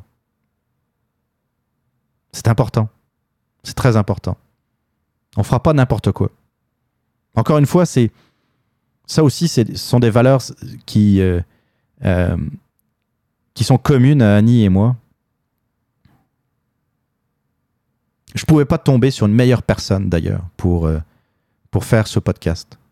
Vraiment pas. Que ça soit en termes de respect, que ça soit en termes de valeur, puis surtout de compétences d'enquête. Euh, c'est incroyable. Incroyable. Je tripe sur ce projet, je tripe aussi euh, beaucoup sur euh, la, la collaboration que, l'on a tous les deux. Vraiment. Et puis j'espère, moi, la, seule affaire que, que je veux, c'est que ça, ça puisse transparaître dans ce podcast, puis que vous écoutiez ça, puis que vous vous dites, waouh, tu sais, c'est comme. On sent. Ça sent le respect, ça sent l'humilité, ça sent. Tu sais, quand on écoute ça, là, ça, sent le respect. À la limite, s'il y a juste un mot à retenir, c'est respect. Puis à date, je, de ce que j'ai pu lire, on dirait que ça marche. On a réussi à, à faire, à euh, communiquer euh, ces valeurs. Donc, si vous vous attendez à quelque chose de sensationnel avec euh, des tas de rebondissements, des, poursuites, de- des planques, non, non, non. Ça va être un dialogue. Peut-être que peut-être qu'il y aura des émissions un peu différentes avec euh, euh, peut-être d'autres intervenants, euh, peut-être des déplacements sur des, des lieux, si c'est pertinent, si c'est intéressant. C'est possible. On veut faire, on va faire ce qu'on veut. C'est ça qui est le fun aussi. C'est ça qui est le fun aussi du podcast, c'est que surtout un podcast qu'on- sur lequel on a 100% du contrôle, on va pouvoir faire ce que l'on veut, inviter qui on veut, se déplacer si on veut, l'enregistrer où on veut, le publier quand on veut. Tout ça pour le plaisir des auditeurs, tout ça pour au service de la vérité. Voilà. Je vous, euh, pour terminer, ça fait longtemps que je parle, pour terminer, puis avant de, bah, pour terminer sur ce sujet, je vais vous revenir après la pause. On va parler un peu confinement là rapidement. En tout cas, je suis toujours aussi autant bavard. hein. Pour terminer, je vais vous passer euh, le, teaser que j'avais fait de, de Rétro Crime. Euh, puis on va écouter une musique après pour faire un, peu, un peu une pause. Je vais vous passer une partie du teaser parce qu'il y a aussi la musique du générique. Je ne vais pas la passer entièrement, là, même si euh, vous allez voir, la musique du générique est vraiment hot. Je suis vraiment très très content de, de ma trouvaille. Ça va être le teaser. J'espère qu'il va vous donner envie d'écouter Rétro Crime. Euh, J'aurais pu aussi vous passer un extrait d'une émission. Euh, mais euh, je pas le temps de découper un extrait. Et puis, euh, je, vais vous passer. C'est-à-dire, vous n'allez pas entendre beaucoup. Vous allez, vous allez pas vraiment entendre Annie. Mais encore une fois, je vous invite à, écouter, à vous abonner à Rétrocrime. Et puis surtout à, à me donner votre avis sur le show. Puis votre avis sincère et honnête. Si vous aimez pas, puis si vous avez, si vous trouvez qu'il y a des choses qui vont pas, dites-le moi aussi. Ça m'intéresse. J'aime ça, moi, le- le- les critiques constructives.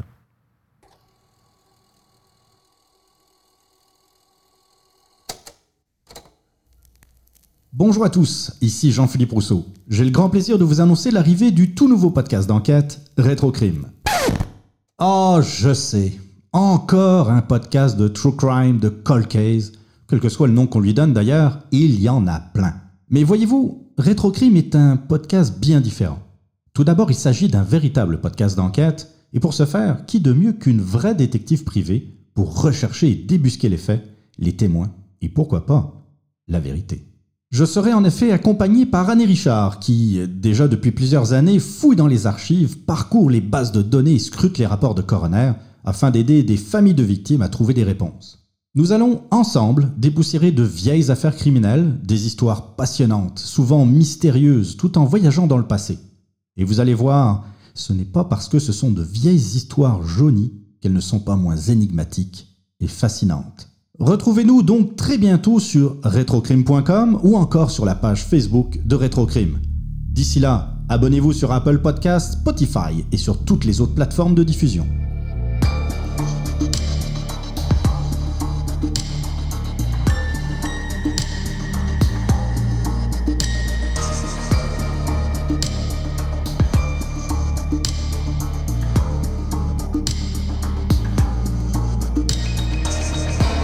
Je suis Annie Richard.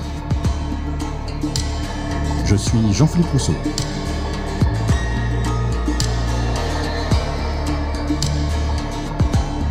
Vous écoutez Rétrocrime, le podcast d'enquête couleur sépia.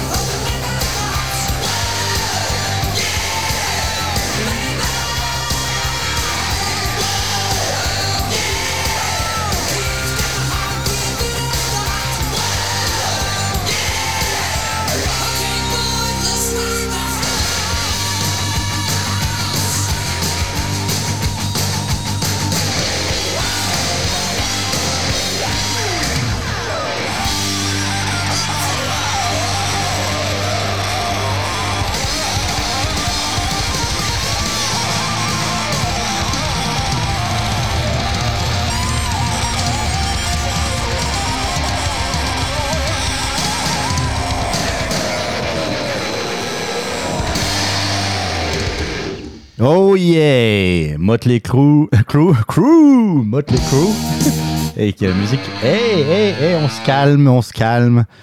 Et là là. Comment ça se fait? Ça faisait pas ça avant. En tout cas, bref, désolé. ah, c'est drôle. Euh, Motley Crue. Quelle musique tripante. Sérieux, là. Led Zepp, Motley Crue. C'est euh, vraiment, là, moi, ça me met toujours de très, très, très bonne humeur. Euh, oui, tantôt, je vous, avais euh, ben, en intro, en tout cas, dans le premier sujet, je sais plus trop. Je vous ai parlé de la boîte vocale à un moment donné. hein. OK. Puis je, je suis pas revenu sur le sujet. hein. Ouais, dans les histoires, euh, lorsque euh, je vous expliquais que dans le fond, maintenir euh, le radioblog, ça ça me coûtait pas vraiment euh, de quoi, à part la vingtaine de piastres du, nom de domaine. Euh, par contre, il y a une affaire qui me- commence à me gosser un peu, euh, dans le sens que euh, ça me gosse parce que ça sert pas à grand chose. c'est la boîte vocale. Il y avait un numéro de téléphone, là, d'ailleurs, euh, que j'oubliais tout le temps, de toute façon et qui était, euh, qui était utilisé par mes amis du Fat Pack beaucoup. D'ailleurs, il y a des messages euh, que, que je peux pas vous faire passer parce que malheureusement, j'ai pas été capable de les transférer, mais je vous dirais, j'en ai écouté deux, trois là. Euh, ben, ça parle de la fin de la session parlementaire, par exemple. Euh, de euh, comment dire, ça parle de sujets qui sont comme plus rapport, malheureusement. C'est de ma faute, hein. C'est de ma faute. Je m'en excuse. Je m'en excuse. Euh, c'est parce qu'il n'y a pas eu de numéro du radioblog, parce que sinon je les aurais passés. Mais disons que c'est, c'est passé date. Mais ça me coûte. ça me coûte. C'est pas, c'est pas énorme, là. C'est un numéro de téléphone, une boîte vocale. Je pourrais même faire des appels avec. Peut-être que je vais m'en servir pour d'autres choses, je sais pas. Mais en tout cas, ça sert à rien pour l'instant. Ça me coûte euh, du, du 7 ou 8 piastres par mois. C'est pas grand chose, mais ça sert à rien. Puis moi, je pas trop les, affaires comme ça inutiles. Ça fait déjà quand même quelque chose comme 8 mois que je paye 8 piastres par mois pour Sweet Fuck All. Fait que la boîte vocale, euh, elle, je vais la déploguer. En tout cas, si je la déplogue pas, ça sera, elle sera plus utilisée pour le radioblog. Mais je pense que je vais la déploguer. Donc après ce show, euh, il sera plus, euh, il sera plus possible de me laisser des messages, de m'appeler aussi à ce numéro de téléphone. Il sera plus actif. Je vais, je vais l'enlever également de la page Facebook et de la page, euh, de la page radioblog.ca. C'est le fun, c'est- on a eu bien du plaisir, mais euh, c'est rendu inutile. C'est rendu inutile parce que je sais pas quand est-ce que je vais faire un numéro 60 comme je vous ai expliqué tantôt. Fait je veux pas vous dire, ben oui, laissez-moi des messages sur des affaires que je pourrais pas parler avant six mois puis qui seront complètement passées date. Ça n'a aucun sens. Aucun sens. Aucune logique. Fait que c'est ça. Ça, c'était la parenthèse boîte vocale. On va parler un peu actualité. Ouais, pas trop. On va parler du confinement. C'est quoi le. Qu'est-ce qu'il aurait fallu faire? Tu sais, on pose beaucoup de questions en ce moment sur est-ce qu'il fallait se confiner euh, Puis là, la Suède, euh, la Corée du Sud, euh, ils sont pas confinés, puis ils ont pas plus de morts. La Corée du Sud, euh, quasiment pas de morts. là. C'est incroyable. Incroyable. Checkez la courbe de la Corée du Sud. La Colombie-Britannique. Oui, il y a eu du confinement, mais ça a été pas mal plus léger qu'ici. Il me semble avoir lu que les restaurants, les bars étaient restés ouverts. Ils ont bien moins de morts qu'au Québec. Bien moins. La courbe de, de la Colombie-Britannique, là. Allez, allez checker ça sur, euh, sur Google, sur les sites d'actualité. C'est ridicule. Ils n'en parlent pas trop, d'ailleurs, les médias. Hein. N'aiment pas qu'on compare la Colombie-Britannique et euh, le Québec. Comme il y a du monde, ils disaient, mais pourquoi vous comparez toujours avec la Suède? Oui, ben, parce que c'est ça. Qu'est-ce qu'ils ont de différent? C'est des gens comme vous, comme vous et moi. C'est un pays qui a une structure démographique qui est assez comparable au Québec. Population comparable également. Puis on n'aurait pas le droit de se comparer sur d'autres aspects? C'est quoi le problème? Ça ne veut pas dire qu'ils aient nécessairement eu raison de ne pas faire de confinement. Je ne sais pas ce que je suis en train de dire. Non. Comprenez-moi bien. Je veux juste qu'on se pose des bonnes questions. Est-ce que c'était la bonne attitude à faire? Je vais peut-être en surprendre deux, trois. je pense que la décision de, de, faire un confinement a été la bonne décision. Ah oui, oui, j'en vois, là, ils sont surpris. Voyons c'est pas vrai, pas la bonne chose à faire. Moi, je pense que oui. Je pense que dans les premiers temps, les premières semaines, le gouvernement Legault a été parfait. Les premiers jours, les décisions étaient parfaites. Je suis désolé, là, mais de l'information sur le Covid, le 24 mars, on n'en avait pratiquement pas. Pratiquement pas. Les seules informations, les seules données, le seul. Puis là, je parle d'informations avec du recul, avec suffisamment de temps pour pouvoir observer, pour pouvoir faire des, statistiques. Les seules informations, ça venait de la Chine. Vous allez faire confiance à la Chine qui ont caché pendant un mois la pandémie, enfin plutôt, c'était pas une pandémie encore à l'é- à- à- à l'époque, mais euh, j'ai oublié le mot, en tout cas, qui ont caché le virus pendant tout le mois de novembre. Ils ont commencé à en parler au mois de décembre. Vous allez faire confiance aux statistiques qui vont être sorties par le gouvernement chinois qui enferment le- les opposants de, euh, comment dire, euh, qui, qui sont en train de manifester ou qui étaient en train de manifester à Hong Kong. C'est une dictature. Pas faire confiance à des gens qui sortent des chiffres comme ils veulent, les chiffres qui leur plaisent, qui leur font plaisir.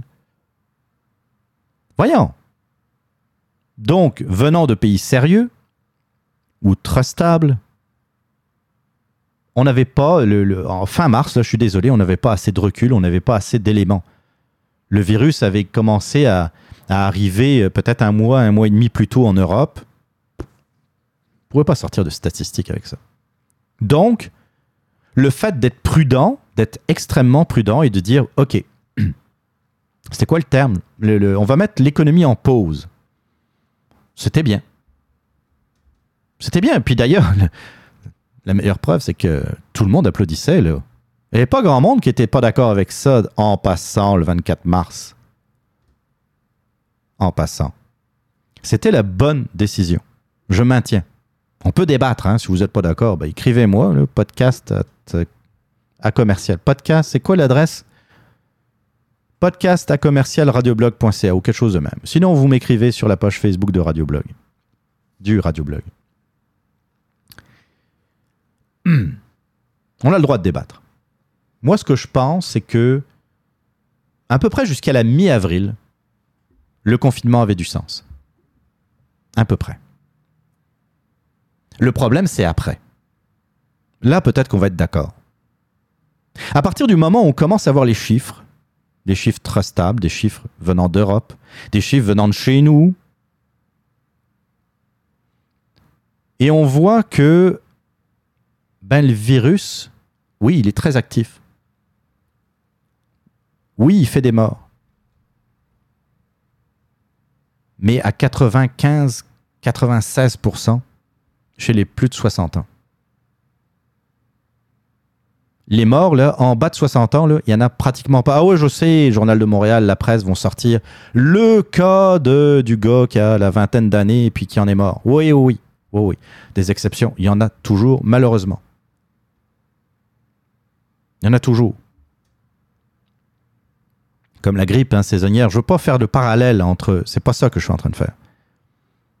On fait. Mais la grippe saisonnière, l'influenza, tue beaucoup d'enfants. Puis on ferme pas les écoles. OK?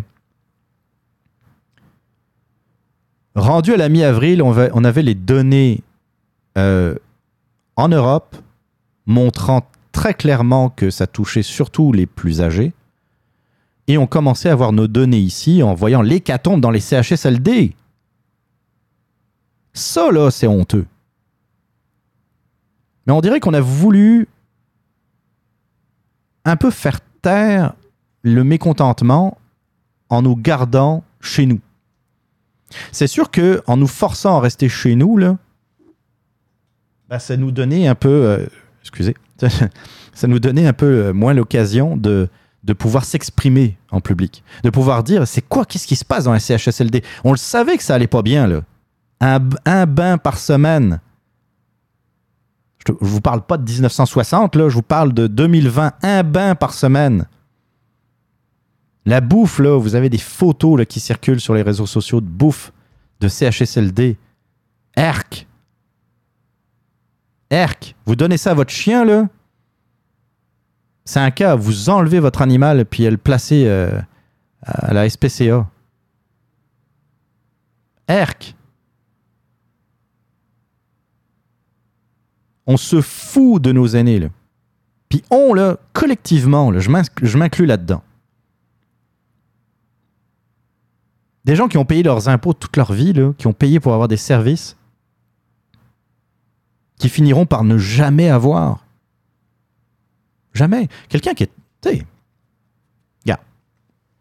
Quelqu'un qui, a travaillé toute sa vie, là, qui n'a pas été vraiment au chômage, très rarement. Classe moyenne. Tu sais, ça pourrait être moi, là, tu sais, classe moyenne, euh, bon, j'ai une job, euh, je paye mon hypothèque, euh, j'ai pas j'ai pas je demande pas de service.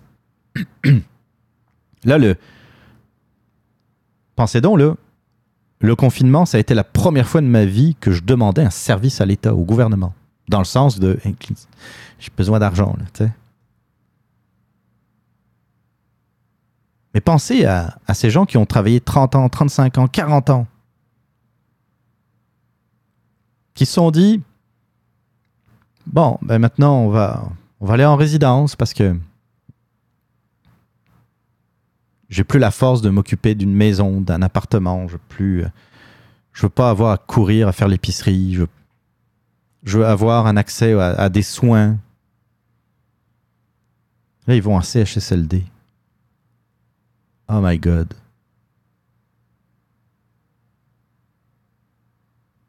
Pensez à toutes ces personnes âgées qui sont en train de se dire J'ai payé toute ma vie pour ça?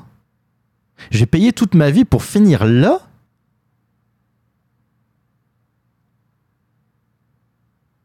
On fait rien, on les laisse crever. C'est des mouroirs, et puis avec le Covid, là, ça a été encore pire.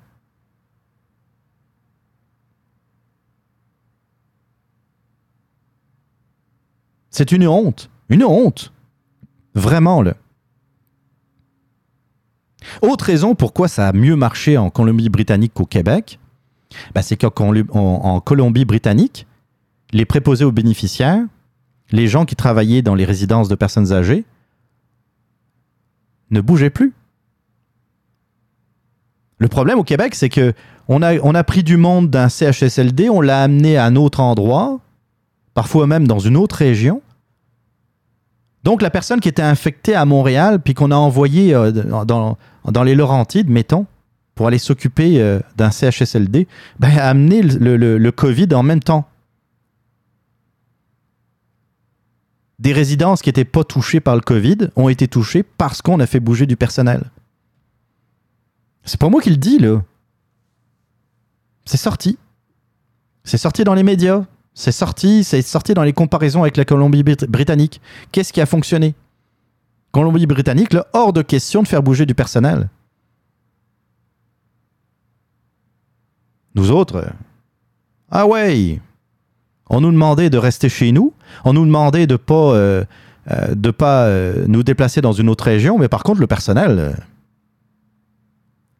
personnel infecté, asymptomatique, qui était comme correct.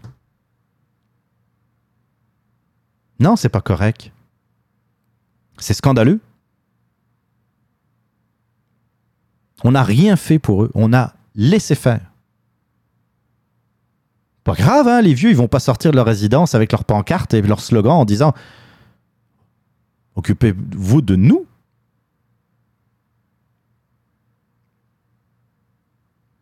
C'est terrible parce que il y a des gens qui sont morts, puis pas, un, ou- deux. Des centaines, des milliers. On est rendu à 5000. Plus de 5000.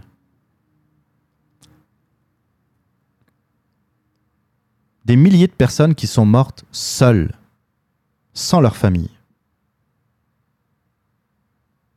Et déjà que c'est pas. Pensez-y, là. Pensez-y, on chiale sur le confinement, nous autres.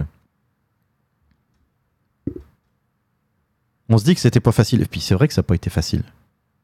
J'en parlerai peut-être plus tard. Mais pensez à eux, là.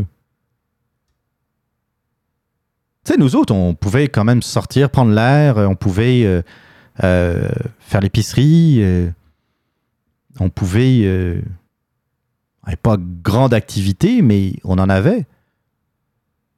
Quand vous avez plus beaucoup de force, plus beaucoup d'énergie, puis vous êtes forcé de rester dans votre maudite résidence, là, c'est terrible. Déjà en temps normal. Mais là, en plus, pouvez voir personne.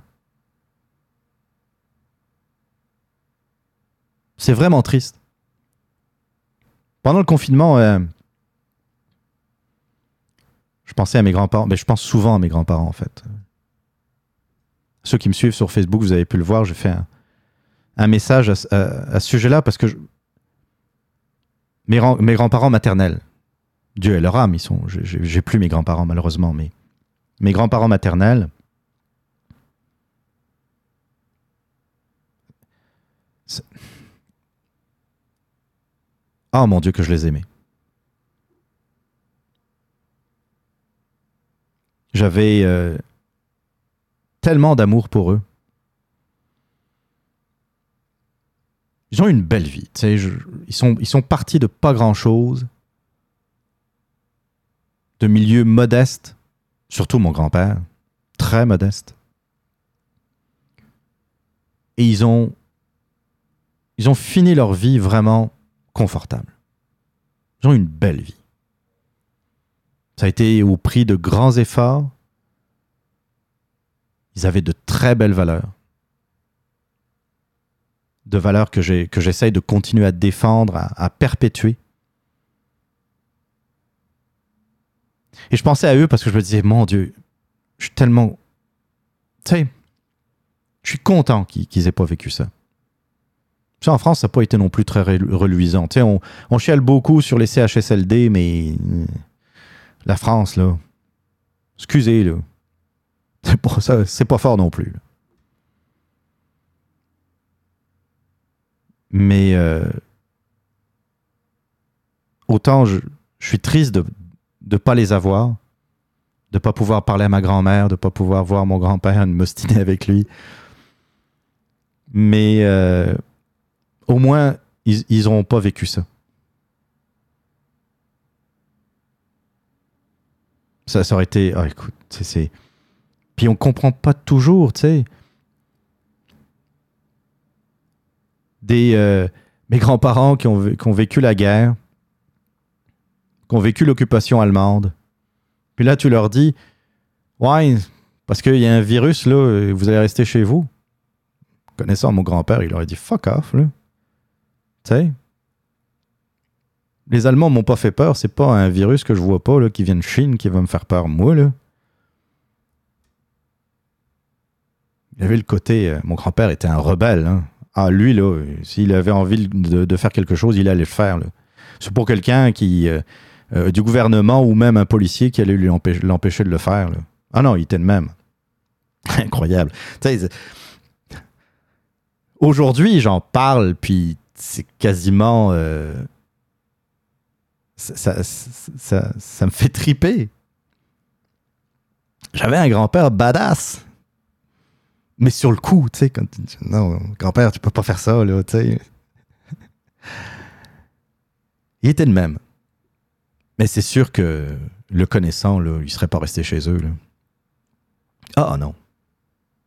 C'est cer- c'est certainement pas, mais ça aurait pas été facile. Ça aurait, pas été le fun. Alors, ce que, ce que j'aurais pas permis qu'il arrive à mes grands-parents, je je peux pas le permettre qu'il arrive à d'autres, d'autres personnes âgées, d'autres grands-parents. Je trouve ça inacceptable. Ah oui, je l'ai entendu comme vous autres, là, le go, il va, il va faire des, Il va faire de quoi, là? Ah oui. Les libéraux aussi euh, nous disaient qu'ils allaient faire de quoi. Les péquistes aussi euh, nous disaient qu'ils allaient faire de quoi. J'ai juste peur que quand ça va mieux aller, on va recommencer à s'en, à s'en foutre. J'allais dire un autre mot, là. Ça me fait peur.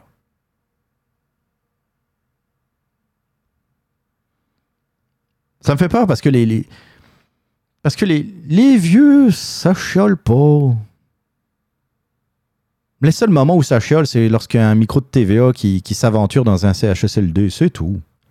Sinon, on les entend jamais. Là, le fonctionnaire là, qui, qui a des avantages extraordinaires, des avantages sociaux qui font rêver la planète. Là. Lui, là, il va manifester, il va faire la grève et puis il va avoir ce qu'il veut. Croyez-moi. Le vieux en CHSLD. euh, Ben non. Qu'est-ce que vous voulez qu'il paralyse?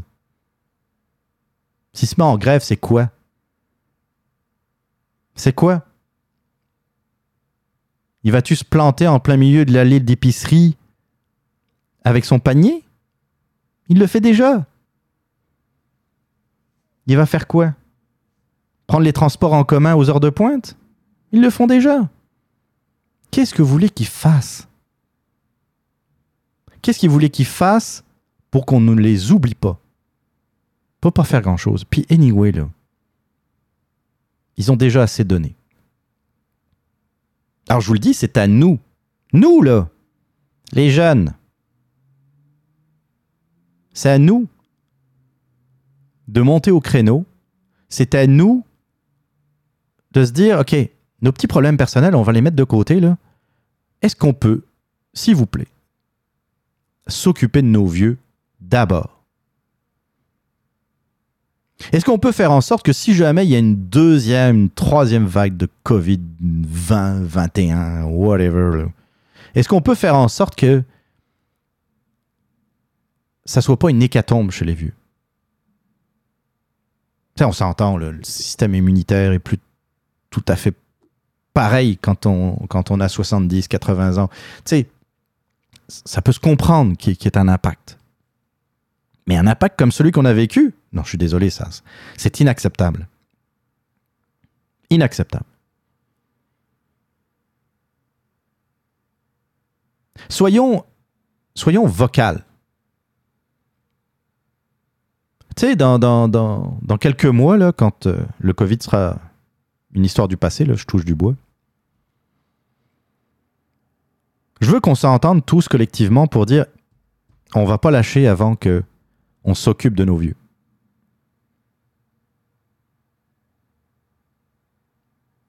On va pas lâcher. Alors, ça, ça me fait revenir un peu au, au confinement. À partir du moment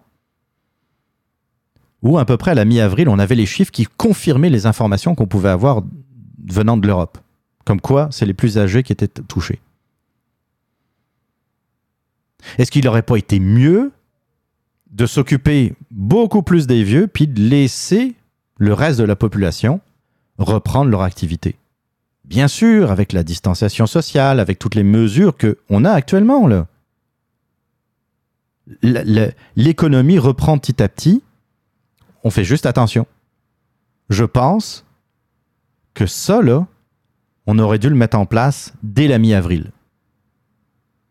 Le confinement n'aurait pas dû durer plus de trois semaines. Je suis désolé. Ça, c'est mon avis. Vous n'êtes pas d'accord? Dites-le moi. Mais c'est mon avis. On a dit des conneries, j'entends, et je lisais là, sur Facebook, ça, ça, là, ça a été tough. Le monde, là, dit, on va rouvrir les écoles, ouais, ça va être les cercueils qu'on va sortir des écoles. Mais voyons donc. Mais voyons donc. Le monde, là, à un moment donné, ça réfléchit plus. D'abord comme de l'autre, c'est n'importe quoi.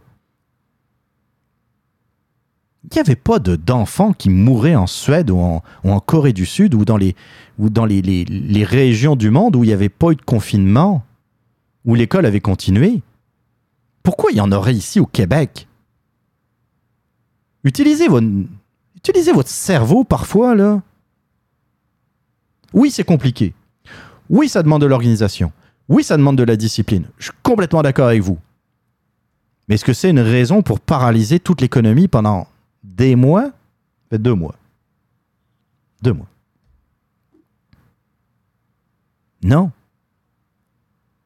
Bon, c'est- à mourir de rire en plus. Il y a comme. On va rouvrir les chantiers. Hey, je vois les chantiers à côté de chez nous, là.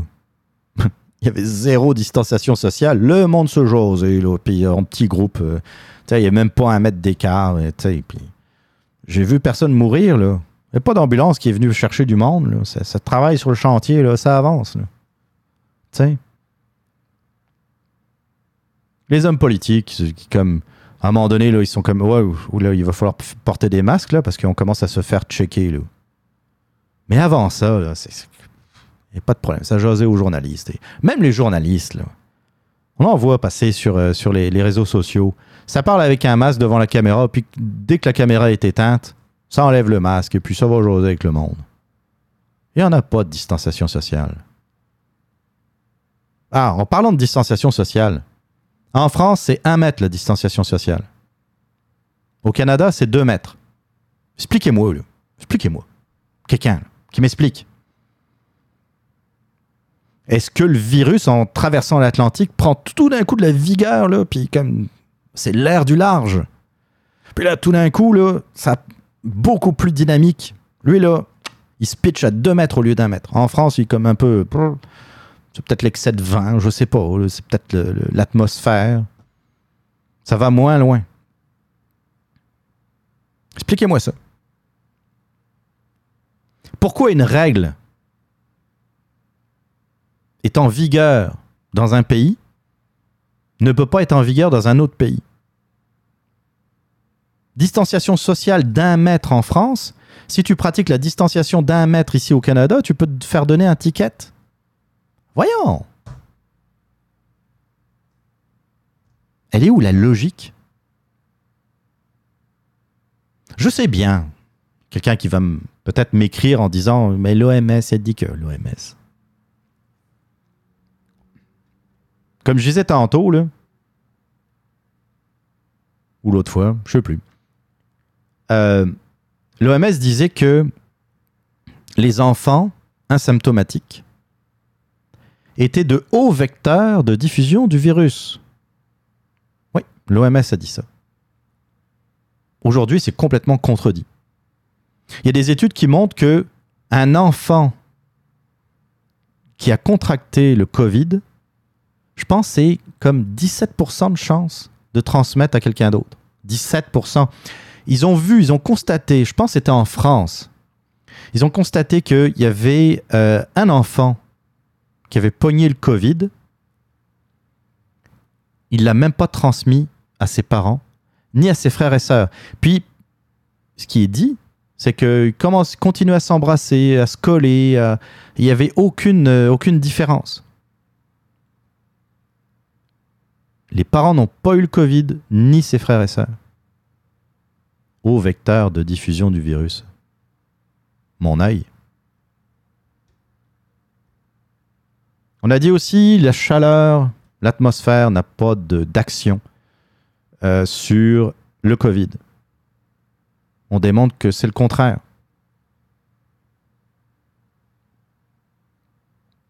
L'environnement a un effet sur tous les virus de la planète. À part le Covid Non. Y compris le Covid. Oui, il faut être prudent. Je suis pas en train de dire que euh, faut faire le party et puis comme si de rien n'était. Oui, il faut être prudent. Personnellement, je suis prudent. Je me lave, je me lave beaucoup les mains, puis euh, je respecte la distanciation sociale, puis mais je veux, veux pas me rendre malade non plus avec ça. À la mi-avril, il y aurait dû déjà avoir les premiers gestes de, de- de déconfinement.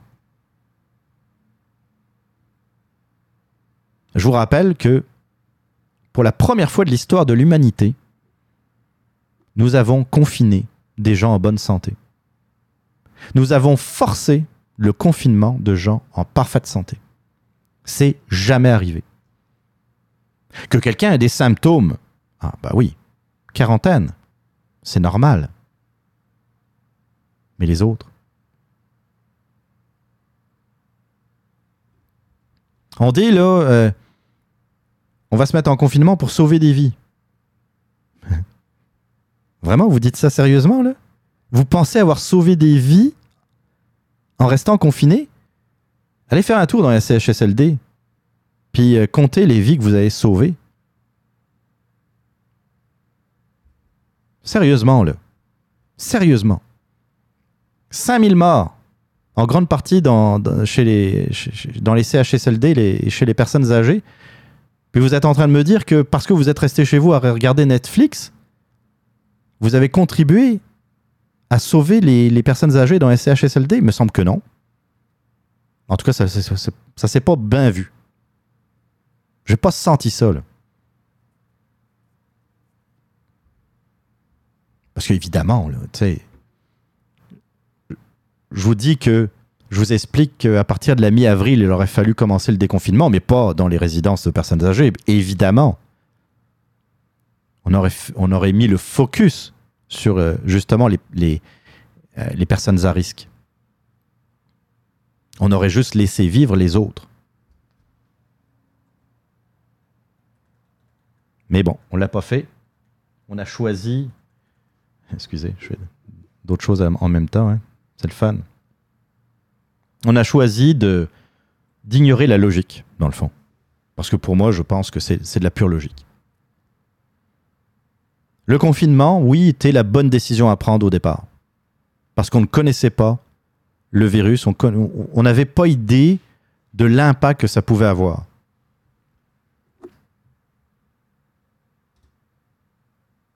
Là, il y a beaucoup d'études qui sortent aussi, beaucoup de scientifiques qui sortent en, disant que les effets du confinement sont sans doute pires que s'il n'y en avait pas eu.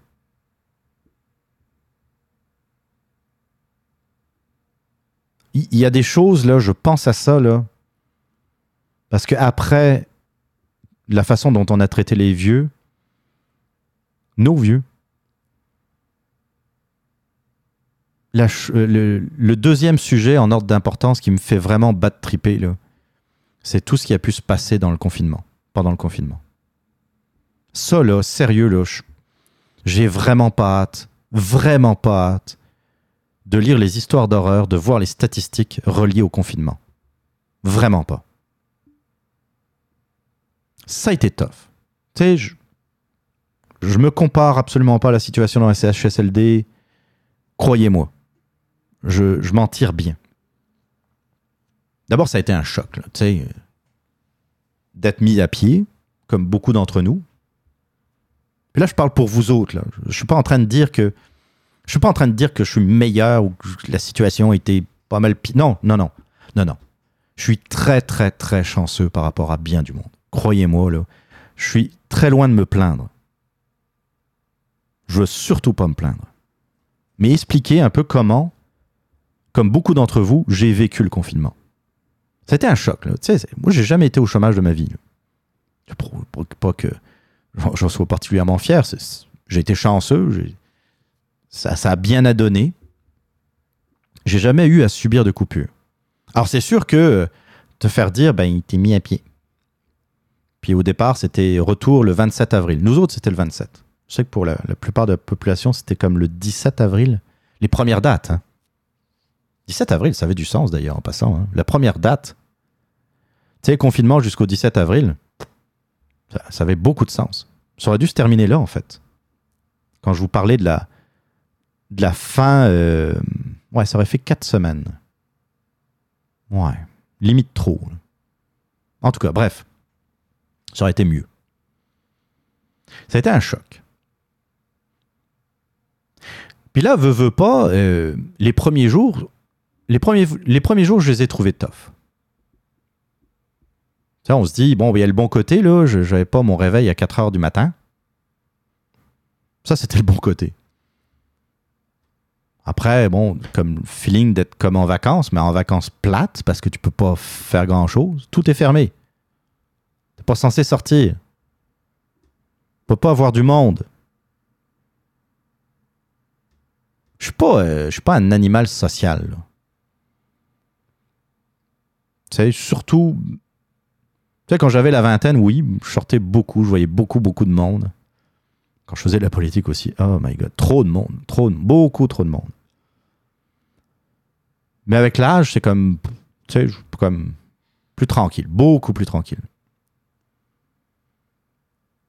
Mais j'aime ça de temps en temps voir du monde. Puis ça a été tough. Et donc les premiers jours, la, question que tout le monde a dû se poser, c'est combien de temps que ça va durer? Si c'est trois semaines, quatre semaines, c'est pas si pire.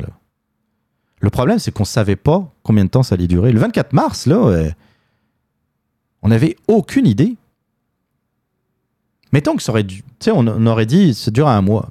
Puis on le savait à l'avance. Puis après un mois, vous inquiétez pas, vous retrouverez votre travail et tout. C'est pas la même histoire. Là, c'est comme. euh, on savait pas. Ça va durer un mois, trois mois, six mois. Alors, veut, veut pas, on fait l'exercice comme tout le monde. On dit, bon, qu'est-ce que j'ai à payer? L'hypothèque, euh, j'ai payé euh, carte de crédit, j'ai payé euh, telle affaire, telle affaire, compte Internet, le cellulaire. Puis vite, vite, là, je checkais qu'est-ce que je pouvais arrêter. Un petit stress. Pas une grosse angoisse. Je suis pas quelqu'un. Je vais être plus stressé par rapport aux gens que j'aime plutôt qu'à ma propre personne. Je m'en suis toujours bien tiré, là, ça veut rien dire, ça veut pas dire que ça qu'on est nécessairement à l'abri, que je suis à la- à l'abri plutôt de- de- d'une bad luck. Mais euh, je n'étais pas stressé pour moi, tu sais, je, comme je m'en tirais, tu sais. Mais quand même un petit stress, quand même, tu sais, de, de réfléchir en disant, bon, finalement, je n'ai rien coupé, absolument rien. J'ai moins été sur Amazon. Ben, j'ai même pas été du tout sur Amazon. Les, seules, euh, les seules dépenses que je faisais, c'était pour de la bouffe. En individu responsable, je pense que euh, c'était la chose à faire. Et puis finalement, ça a très bien été. Très très bien, mais c'est sûr que ça aurait duré euh, six mois. euh, je serais pas en train de dire la même chose, je pense. Donc les premiers jours, ça a été un peu, ça a été tough de pas savoir comment ça allait se passer. Après le reste du confinement, je vais vous dire bien honnêtement, ça globalement là, ça a très bien été. Ça a très très bien été. Mis à part un ou deux down. Je pense qu'on a tous eu nos, nos périodes un peu, un peu downantes là. Je me souviens, par exemple, c'est la fête de la reine, ça n'a rien à voir. hein. C'était le, le- le 18 mai. Je ne sais pas ce qui s'est passé cette journée-là. Ça n'a pas duré toute la journée. Ça, a été le matin. Puis peut-être euh, le, début, tout- le- ouais, le début d'après-midi. C'est pas que j'étais de mauvaise humeur. J'étais triste. J'étais triste, je me suis levé triste. Puis j'étais triste. Parce que c'était rien, s'était rien passé. Ça allait bien. Le 18 mai, ça allait bien. Euh, 18 mai, qu'est-ce que je dis moi? Oui, c'était le 18 mai. C'était-tu le 18 mai? J'avais repris le travail. Bah, le télétravail. Donc, il n'y avait pas de. C'était un lundi. Je me souviens plus si c'était la fête de la reine ou là, en tout cas. Bref. Je me souviens que c'était un lundi où j'étais triste.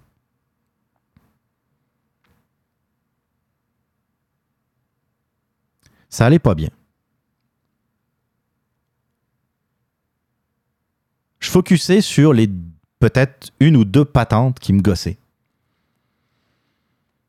Et ça me rendait triste alors qu'il y avait sans autres affaires qui, euh, qui marchaient bien.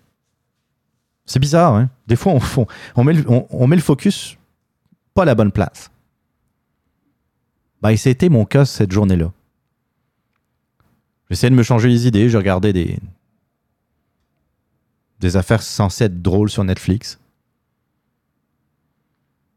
Je me suis reposé un peu, puis euh, vers 2 heures de l'après-midi à peu près, ça allait mieux. Doucement, ça allait mieux.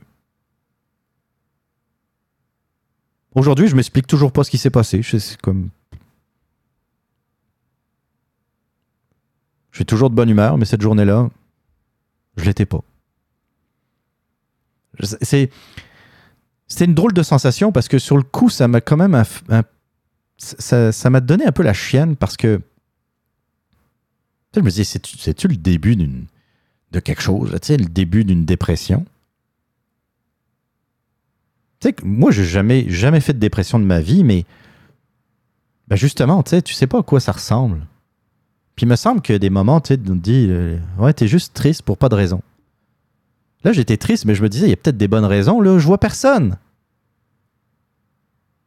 Je vois personne. Mois d'avril, j'ai vu personne. J'ai vu le livreur d'IGA. Bien sympathique, mais de toute façon, il avait un masque. J'ai vu personne d'autre. Alors, je jasais beaucoup avec du monde, avec euh, euh, Annie aussi, entre autres, parce qu'on travaillait sur des enquêtes. On a beaucoup, beaucoup avancé, euh, d'ailleurs, durant le confinement, sur, bien des affaires. Mais tu sais, de voir du monde. À un moment donné, le, premier jour où j'ai j'ai passé quelques heures au bureau, voir du monde, oh, qu'est-ce que ça m'a fait du bien. Tu on était 3-4 là, dans les allées de, des bureaux, avec genre 15 mètres entre nous. C'était comme. Non, j'exagère, là, mais il y avait plus de 2 mètres, là, c'est certain. On jasait, là. On se racontait des conneries. Colin, que ça m'a fait du bien. Je suis revenu de là, tellement de bonne humeur.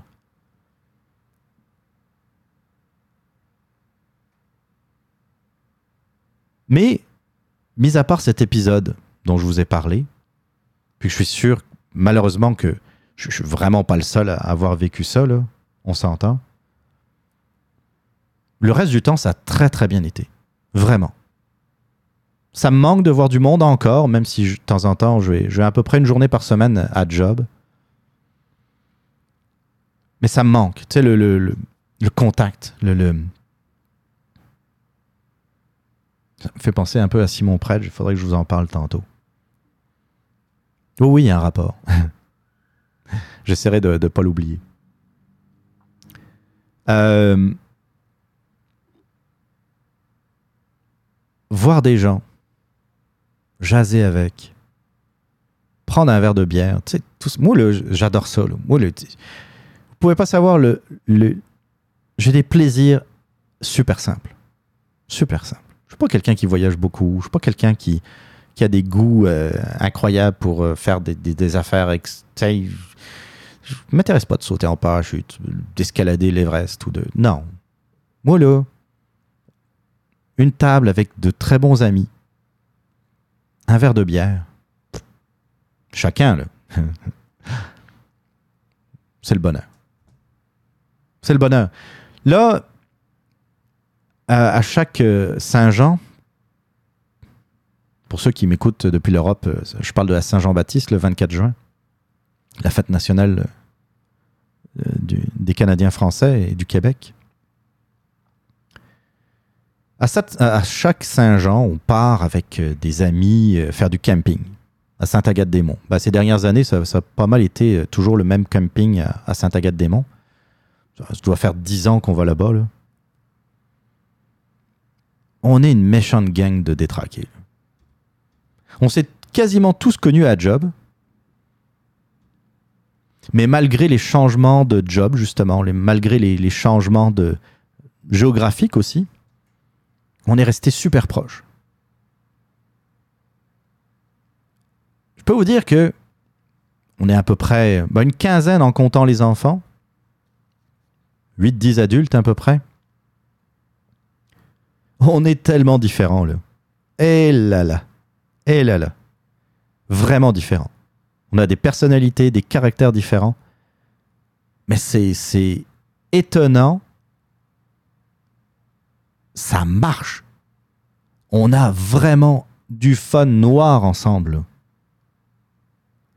En 10 ans, on fait du camping, on fait d'autres activités, on fait de la raquette euh, au mois de février euh, avec euh, partie de hockey à l'extérieur, on, on jase, de temps en temps on se loue un chalet. tu sais, on se voit de temps en temps, de temps en temps, mais régulièrement. Ça fait dix ans, plus de dix ans qu'on se connaît, là. Jamais eu de chicane. Jamais. Même pas proche. Même pas proche. Même pas, un- même pas une tension. J'en parle, là, puis je capote. Tellement, tellement on est différents. Mais on est. On est tous pas compliqués. Il y a quelque chose qui nous dérange, on en parle, puis on règle le problème, là. En deux minutes. C'est réglé. Il n'y a personne qui va faire chier quelqu'un. Il n'y a personne qui va parler plus fort que l'autre, qui va. On se respecte. On s'adore. Et je misais tellement sur cette partie de camping, sur cette, partie de camping le, le- le 24 juin. Ça me fait toujours énormément de bien de les voir. De, on, on monopolise un, un petit coin de camping. On en, il y a quoi, 3-4 terrains qu'on loue pour trois jours. On installe des grandes tables. euh, Tu sais, il y a des roulottes. Moi, je suis en tente, là, mais tente et puis des, des, roulottes. On est super full equip. On installe un coin cuisine, une grande table avec euh, des tables à pique-nique et tout. Puis on fait notre bouffe. On boit, on bouffe, on dort, on jase. C'est tout ce qu'on fait pendant trois jours. On fait une petite excursion dans, dans le bois à un moment donné. On fait une petite marche, mais rien de stressant, là. On jase, on se raconte nos vies, nos anecdotes. Qu'est-ce que tu deviens? tu? Changer de job, tu fais quoi? Ah, puis c'est toujours pareil au bureau, tu sais, c'est comme. Et on rit. On rit. Mais cette année, on fera pas ça. Cette année, on a annulé le camping, évidemment, avec tout ce qui se passe. Tu sais, même si, priori, euh, ça rouvre un peu, là, certains campings. Je n'ai pas trop suivi euh, l'histoire. J'ai tellement écœuré, tellement dégoûté de ne pas pouvoir euh, profiter de, de, ce temps-là. Ça, ça va me manquer. Tu sais, le 24 juin, on va peut-être faire de quoi d'ailleurs le, le- le 23 au soir. On va peut-être quand même se voir. On va, essayer d'organiser de quoi. Mais ça sera pas pareil. Ce sera pas pareil. Tu sais, on va pas déboucher nos bières en, allant sur le barbecue puis euh, en se racontant des, conneries. Moi, avec ma bou- bouteille de scotch, euh, boire au coin du feu, puis ça sera pas le même feeling. On pourra pas voir le, le feu d'artifice. Mais, mais ça, là, oui, ça me fait chier, mais c'est pas grave. On s'entend-tu? C'est pas grave. Je suis pas dans un CHSLD. Du camping, on va refaire l'année prochaine. 24 juin, on va, on va, crois-moi qu'on va les réserver nos, nos spots là, puis à l'avance en, passant. Puis on va avoir hâte. Mais on nous a coupé du monde, de nos amis. Puis je suis pas sûr qu'on l'ait fait pour les bonnes raisons. Je suis pas sûr. Au début, oui. Depuis la mi-avril, je vous dis, je. Je peux me tromper, là. C'est mon feeling, c'est mon opinion que je vous donne. C'est pas la vérité absolue, là. J'ai pas fait d'études en médecine. Mais euh, ça, ça me laisse un goût amer.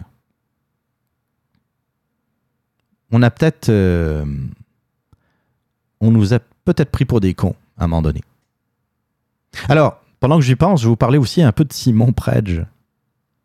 Je parlais de, de- de solitude, parce que c'est un peu ça, la solitude, même si je suis très bien avec moi, je suis très bien. Tu sais, j'ai quand même, je suis chanceux, là.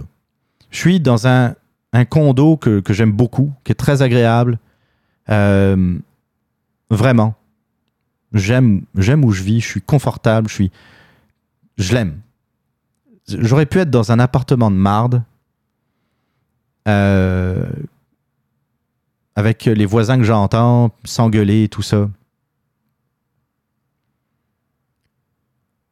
Au niveau finance, ça va super bien. Super bien. Sérieux. Finalement, il n'y aura pratiquement pas d'impact.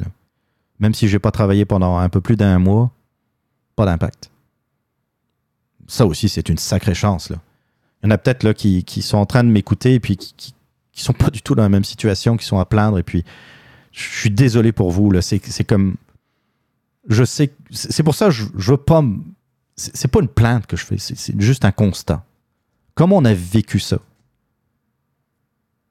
J'aimerais ça pouvoir pouvoir vous jaser. Sérieusement, là, je, le pense sincèrement. Là, c'est pas, je dis pas ça comme ça en l'air. là. J'aimerais ça pouvoir.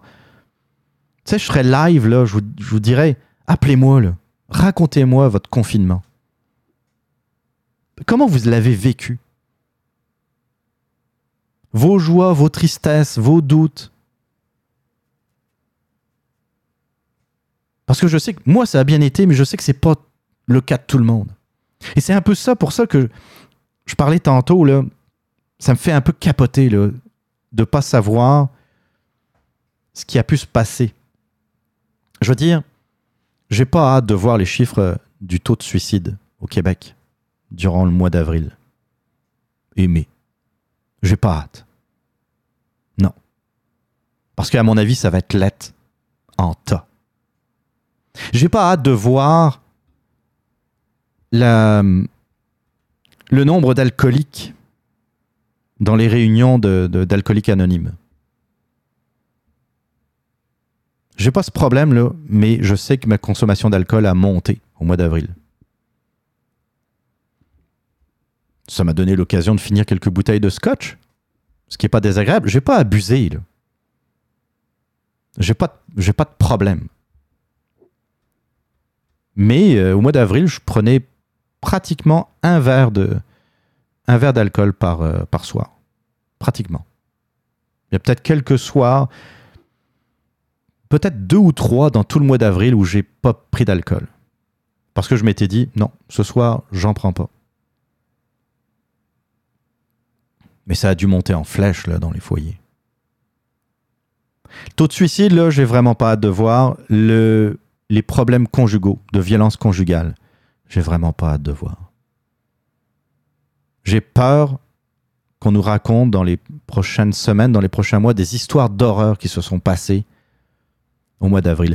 Je me souviens, au début du confinement, j'ai mis un message sur mon Facebook. Pas eu beaucoup d'interactions d'ailleurs. C'est ça m'a rendu triste. Je m'en fous moi des likes. C'est pas ça c'est pas ça le point. C'était un message pour vous dire à quel point il faut être vigilant en tant que voisin, en tant qu'environnement immédiat. Il faut ouvrir l'œil et ouv- ouvrir les oreilles. Parce que les, les violences qui sont faites euh, auprès des conjoints, puis surtout des enfants aussi, pour les enfants, il y avait un filet, un, certain filet de sécurité qui s'appelle l'école. À l'école, ben, les enseignants, les enseignants peuvent euh, constater parfois des marques sur les bras, euh, des enfants qui vont pas bien. Ils euh, peuvent faire des signalements. Pendant le confinement, là, puis encore aujourd'hui en passant, il n'y a pas d'école à Montréal. Il n'y a pas ce filet de sécurité.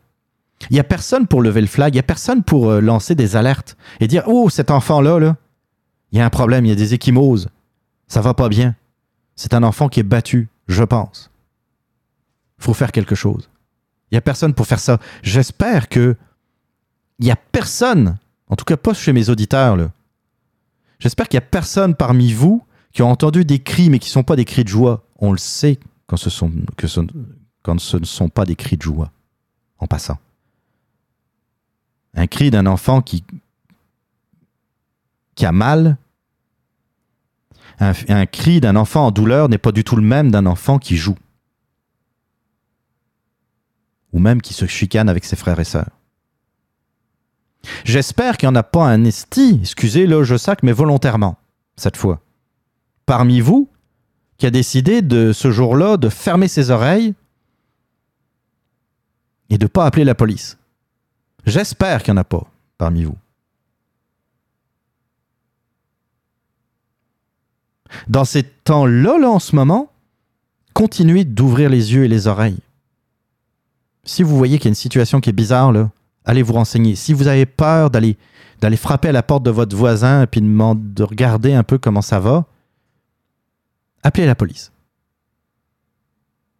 Peut-être que c'est rien, mais au moins vous aurez fait ce que vous devez faire en tant que citoyen. Alerter quand il y a une situation de danger pour quelqu'un. Surtout une femme ou un enfant. Ou je sais, il y a aussi des maris qui, qui subissent de la, des hommes qui subissent de la violence conjugale, je le sais. Le problème, c'est qu'ils sont moins audibles. C'est beaucoup plus compliqué à, à déceler. Une femme qui hurle, un enfant qui hurle, ça s'entend. S'il vous plaît, faites de quoi. Encore une fois, faites-le de façon anonyme. Appelez le 911. Dites Je pense qu'il y a quelque chose qui se passe chez mon voisin. Les, cris, là, c'est pas des cris normaux. J'aimerais ça que vous envoyiez un, une autopatrouille pour juste s'assurer que tout va bien.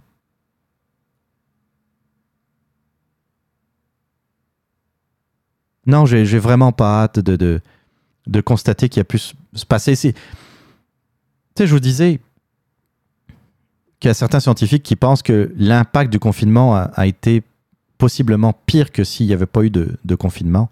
C'est ça dont je vous parle. C'est un, les suicides. Deux, les femmes, les enfants battus. Trois, les dépressions. Ça aussi, c'est un coût pour la société. C'est des gens qui vont peut-être pas s'en remettre en passant. Ça va peut-être conduire aussi à des suicides, mais juste plus tard. Des gens qui ont perdu leur emploi, qui n'ont plus de ressources. Des couples qui se, séparent. Bon, entre nous, s'il y a des couples qui se, qui se séparent à cause du confinement, à cause du fait qu'ils étaient un peu trop ensemble, c'est peut-être parce qu'ils n'étaient pas dus pour être ensemble. Me semble. Me semble. Peut-être que vous ne serez pas d'accord avec moi, mais si ça va suffisamment bien, si le couple est suffisamment fort, on est capable de passer à, travers ça. Et en même temps, parce que la retraite, là, c'est pas mal ça. Si vous avez, si vous appuyez, là, on va recommencer. Si vous appréciez pas suffisamment votre, votre conjoint pour pouvoir vivre avec tous les jours, parce que c'est ça la retraite. C'est pour ça que c'est important de se voir vieillir avec la personne, de se dire, ok, des fois il y aura de la tension, c'est normal, c'est des hauts et des bas, comme dans la vie. C'est normal. Tant qu'on est capable de se parler, tant qu'on est capable de se parler, puis surtout, quand on, tant qu'on est capable de s'écouter, tout est possible. Tout est possible. Après, c'est l'adaptation. On, on, on, aménage, on s'aménage, on, s'adapte. On se dit, bon, regarde, ok, t'es tanné de m'entendre parler, t'es tanné de, de me voir bricoler quelque part, je, je vais arrêter, je vais prendre une sortie, je vais prendre une marche, et puis ça va bien aller. Et puis on laisse tomber la poussière, puis c'est correct. Mais que des gens soient rendus à, à se séparer parce que ils n'ont pas été capables de toffer un mois, un mois et demi ensemble, et là là. C'est peut-être parce que justement vous étiez pas dû. Peut-être que ça aurait fini par finir juste un peu plus tard. Le confinement n'a fait peut-être que de provoquer des séparations. Mais c'est sûr qu'il va y en avoir. Il y en aurait peut-être eu en temps normal, encore une fois. Fait que faut pas capoter là-dessus. Oui, je veux enfin vous parler de Simon Predge. Je vous raconter un peu, un peu, comment j'ai vécu mon confinement. Mais vu que ça s'est bien passé, il n'y avait pas non plus grand-chose à dire. Simon, euh, pour les Patreons de Dars Moriandi, a fait une, une couple d'épisodes qui s'appelait Nocté, qui étaient des réflexions nocturnes, d'où le nom, Nocté. Des réflexions nocturnes avec beaucoup de musique. C'était très intimiste, très intéressant. Des émissions de 1h30, 2h. On écoutait Simon euh, nous parler de sa solitude, euh, de son manque de, câlin. Je ris, mais c'est touchant, c'est émouvant, c'est, euh, je veux dire, c'est, on a chacun vécu le confinement de façon différente, c'est correct. Ouais, oui, de temps en temps, c'est vrai qu'un bon câlin, C'est, le fun. J'ai aimé son honnêteté, sa franchise. Donc c'est accessible pour, euh, pour tous ceux qui, qui, qui payent. Je pense que ça commence à 2 dollars, puis 4 dollars pour, euh, pour Ars Moriendi ou quelque chose de même. Peut-être que je me trompe, mais c'est par mois. Ça vaut le coup parce que vous avez les émissions en avance, vous avez des émissions bonus, puis vous avez donc Nocté. Je, je salue, je sais pas si euh, Simon m'écoute en ce moment, mais en tout cas, je, je tenais à le saluer pour sa démarche. J'ai trouvé ça très intéressant. Même si je n'ai pas écouté ça tout de suite. J'ai écouté d'ailleurs le, le- son quatrième épisode. Pas plus tard que hier. En passant, j'enregistre pas le 14. C'est la première fois que j'enregistre pendant la semaine pour le diffuser le dimanche. En passant, c'est juste pour euh, si jamais il y a des il y a des incohérences dans mes propos euh, par rapport à la ligne de temps, c'est normal.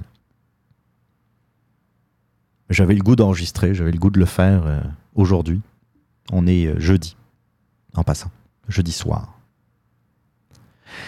En écoutant Simon, ça m'a refait repenser à la radio de nuit. Il y avait ça en France, j'imagine qu'il y avait ça aussi au Québec. Le soir, tard, des animateurs qui prennent la parole de façon très intimiste, comme Simon avec Nocté. Passer de la musique, prenez des auditeurs, puis parlez. La radio de nuit, de soir, enfin tard, peut se permettre des choses qu'on ne pourrait pas se permettre de jour. Il y a moins de monde qui écoute. C'est pas du tout pareil, c'est pas du tout la même ambiance. tu sais. Pendant le jour, on veut des informations, on veut savoir l'état du trafic, la météo. Le soir, on s'en sacre. On peut parler d'autres choses. De choses plus profondes, de choses plus légères. J'aimais ça. C'est sûr que de nos jours, il n'y a plus vraiment d'émissions de nuit. Il y a bien. Comment il s'appelle? Jacques Fabi. Jacques Fabi. Je trouve un peu dol, ennuyant.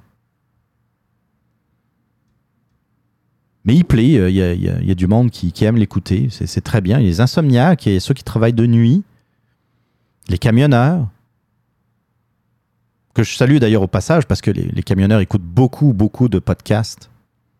Puis ils ont eu un rôle essentiel en passant pendant le confinement et encore aujourd'hui. Bah, ils ont un rôle essentiel tout le temps, mais d'autant plus lors du confinement. Donc salut à tous, euh, à tous les camionneurs à l'écoute et puis euh, surtout bonne route si vous êtes en ce moment en train de, de m'écouter au volant. Cette radio, tu sais, j'aime beaucoup la radio, j'en ai, ai souvent parlé, puis c'est c'est le genre de radio que j'aime. J'aimerais ça, là, tu sais, c'est c'est comme si j'avais le temps, si j'avais l'équipement, tu sais, de faire un live euh, le soir, puis de vous parler comme je parle en ce moment, ou comme parle Simon Predge. Passer la musique que j'aime, mais vous parler. Ça, ça, ça serait encore plus le fun. Comme je le disais tantôt, là, maudit que j'ouvrirais des lignes. Appelez-moi, parlez-moi de votre confinement, parlez-moi de vous, de vos problèmes, de vos joies, de vos douleurs. Parlez pas politique, par exemple. Ou alors vous allez vite parler tout seul. Partagez. C'est un peu ce que, ce que j'ai toujours essayé de faire avec le radioblog, de partager mes idées, mes opinions, de vous faire réfléchir. C'est euh, ce genre de, de radio, de show qui est intéressante. C'est divertissant, mais en plus, ça fait penser à autre chose, à réfléchir. Donc, si vous aimez ça, je vous conseille, si vous aimez ça et d'autres choses, parce que Ars Moriendi, c'est pas mal d'autres choses aussi, c'est de vous abonner à son Patreon, puis d'écouter Simon vous parler de, de lui, de son confinement, comment il voit ça, comment il trouve ça par moments difficile, On n'est pas meilleur ou pire qu'un autre. C'est ce que je vous disais tantôt. Tu sais, je, je voudrais surtout pas que vous preniez euh, euh, cette partie de l'émission comme une plainte. Voyons, il se prend pour qui? On est tous dans le même bateau. Puis c'est vrai, on a tous été dans le même bateau. On a tous vécu euh, le, confinement. C'est vrai. Comme je vous dis, je veux juste être un peu le porte-parole de d'expliquer un peu que on a le droit de, temps en temps de dire que on doute. On est humain, là. Et quand je vous dis que je pense que ça a trop duré, ben, c'est ce que je pense. Anyway, c'est fait. Peut-être que, j'espère pas, mais s'il y a une deuxième vague, j'espère qu'on sera un peu mieux organisé. Surtout avec nos vieux. Mais que euh, on va pas tout mettre sur pause. Surtout que maintenant, tu sais, je vois où je travaille, là, dans la partie de l'usine. Je travaille beaucoup de la maison, comme je vous ai dit, mais parce que je peux le faire. Dans l'usine, par contre, ils peuvent pas travailler de la maison. C'est comme. Non, ça, ça marche pas de même. Mais tout est organisé pour, pour pas qu'il y ait de, de contact physique. Fait que s'il y a une deuxième vague, je comprendrais pas qu'on qu'on suspende l'activité économique. On, on a déjà toutes nos précautions. Il faut juste que ceux qui, qui pensent avoir des symptômes restent chez eux.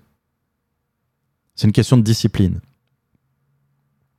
Je préfère qu'on aide, et qu'on aide pour de vrai les gens qui sont malades et qui vont être en quarantaine, plutôt que d'aider tout le monde euh, de la mauvaise façon.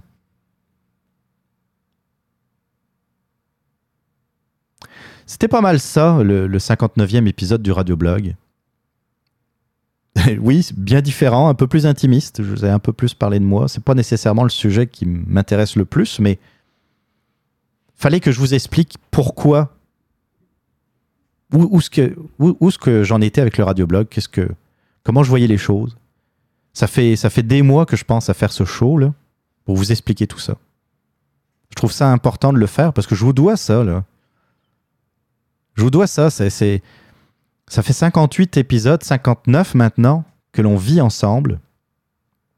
Pour certains d'entre vous, il y en a peut-être qui m'ont découvert un, peu plus tard. Vous avez été fidèles, je vous en remercie. Ça me touche toujours énormément.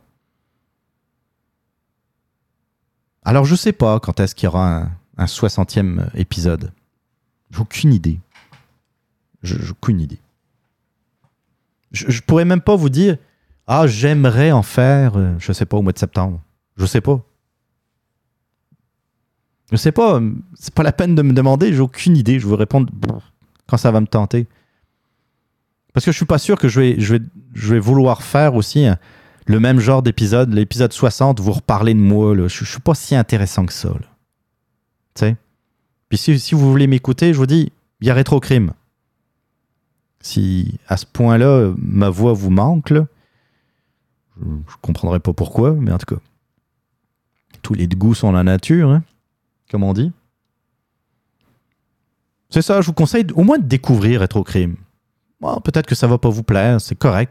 Encore une fois, tous les goûts sont la nature. Écoutez au moins le, premier épisode d'enquête concernant euh, Manon Paquin. L'épisode d'introduction, on parle de nous. C'est pas. C'est intéressant. Vous allez en apprendre un peu plus sur, euh, sur notre façon de voir les choses, mais commencez par Manon Paquin et puis surtout n'hésitez pas à, me dire ce que vous en pensez. Ça m'intéresse vraiment, là, pour vrai. Je dis pas ça. euh, Non, non. J'aime vous lire. J'aime avoir votre avis. J'aime avoir vos petites infos, vos messages. Euh, C'était donc le, le- le 59e épisode du Radioblog. Donc, Euh, j'espère que ça vous a plu. J'espère que euh, c'est ça, ça n'a pas été trop dérangeant d'avoir un show qui parle pratiquement pas de politique. Mais comme je vous dis, ça me tentait vraiment pas. On va se laisser en musique. C'est la tradition. J'ai toujours fini mes shows en musique. Juste des groupes que j'aime. hein. Led Zeppelin, Motley Crue. On va finir avec Dépêche Mode. Un- une de mes tunes préférées qui s'appelle euh, Useless, qui est sortie, euh, je pense, en 93 Non, non, c'est plus, la- plus 97 peut-être. Euh, je me souviens plus, ça n'a pas d'importance. Useless de Dépêche Mode. Et puis, bah écoutez, on se retrouve je sais pas trop quand. En attendant, écoutez euh, Rétrocrime. Vous aurez beaucoup de fans. Écoutez-nous à Rétrocrime. Et puis, euh, si vous avez le goût de participer à l'enquête, abonnez-vous également à la page Facebook de Rétrocrime. Vous avez toutes les infos sur rétrocrime.com. Et on se retrouve une prochaine fois. Je vous souhaite euh, vraiment euh, tout le bonheur du monde. Puis de, surtout de, vous, de bien vous sortir du confinement, de reprendre votre job si possible. Que, toutes ces épreuves aient eu le moins d'impact possible dans vos vies. C'est bien important. Portez-vous bien, gardez-vous en santé surtout. Et puis, on se jazz. Ciao.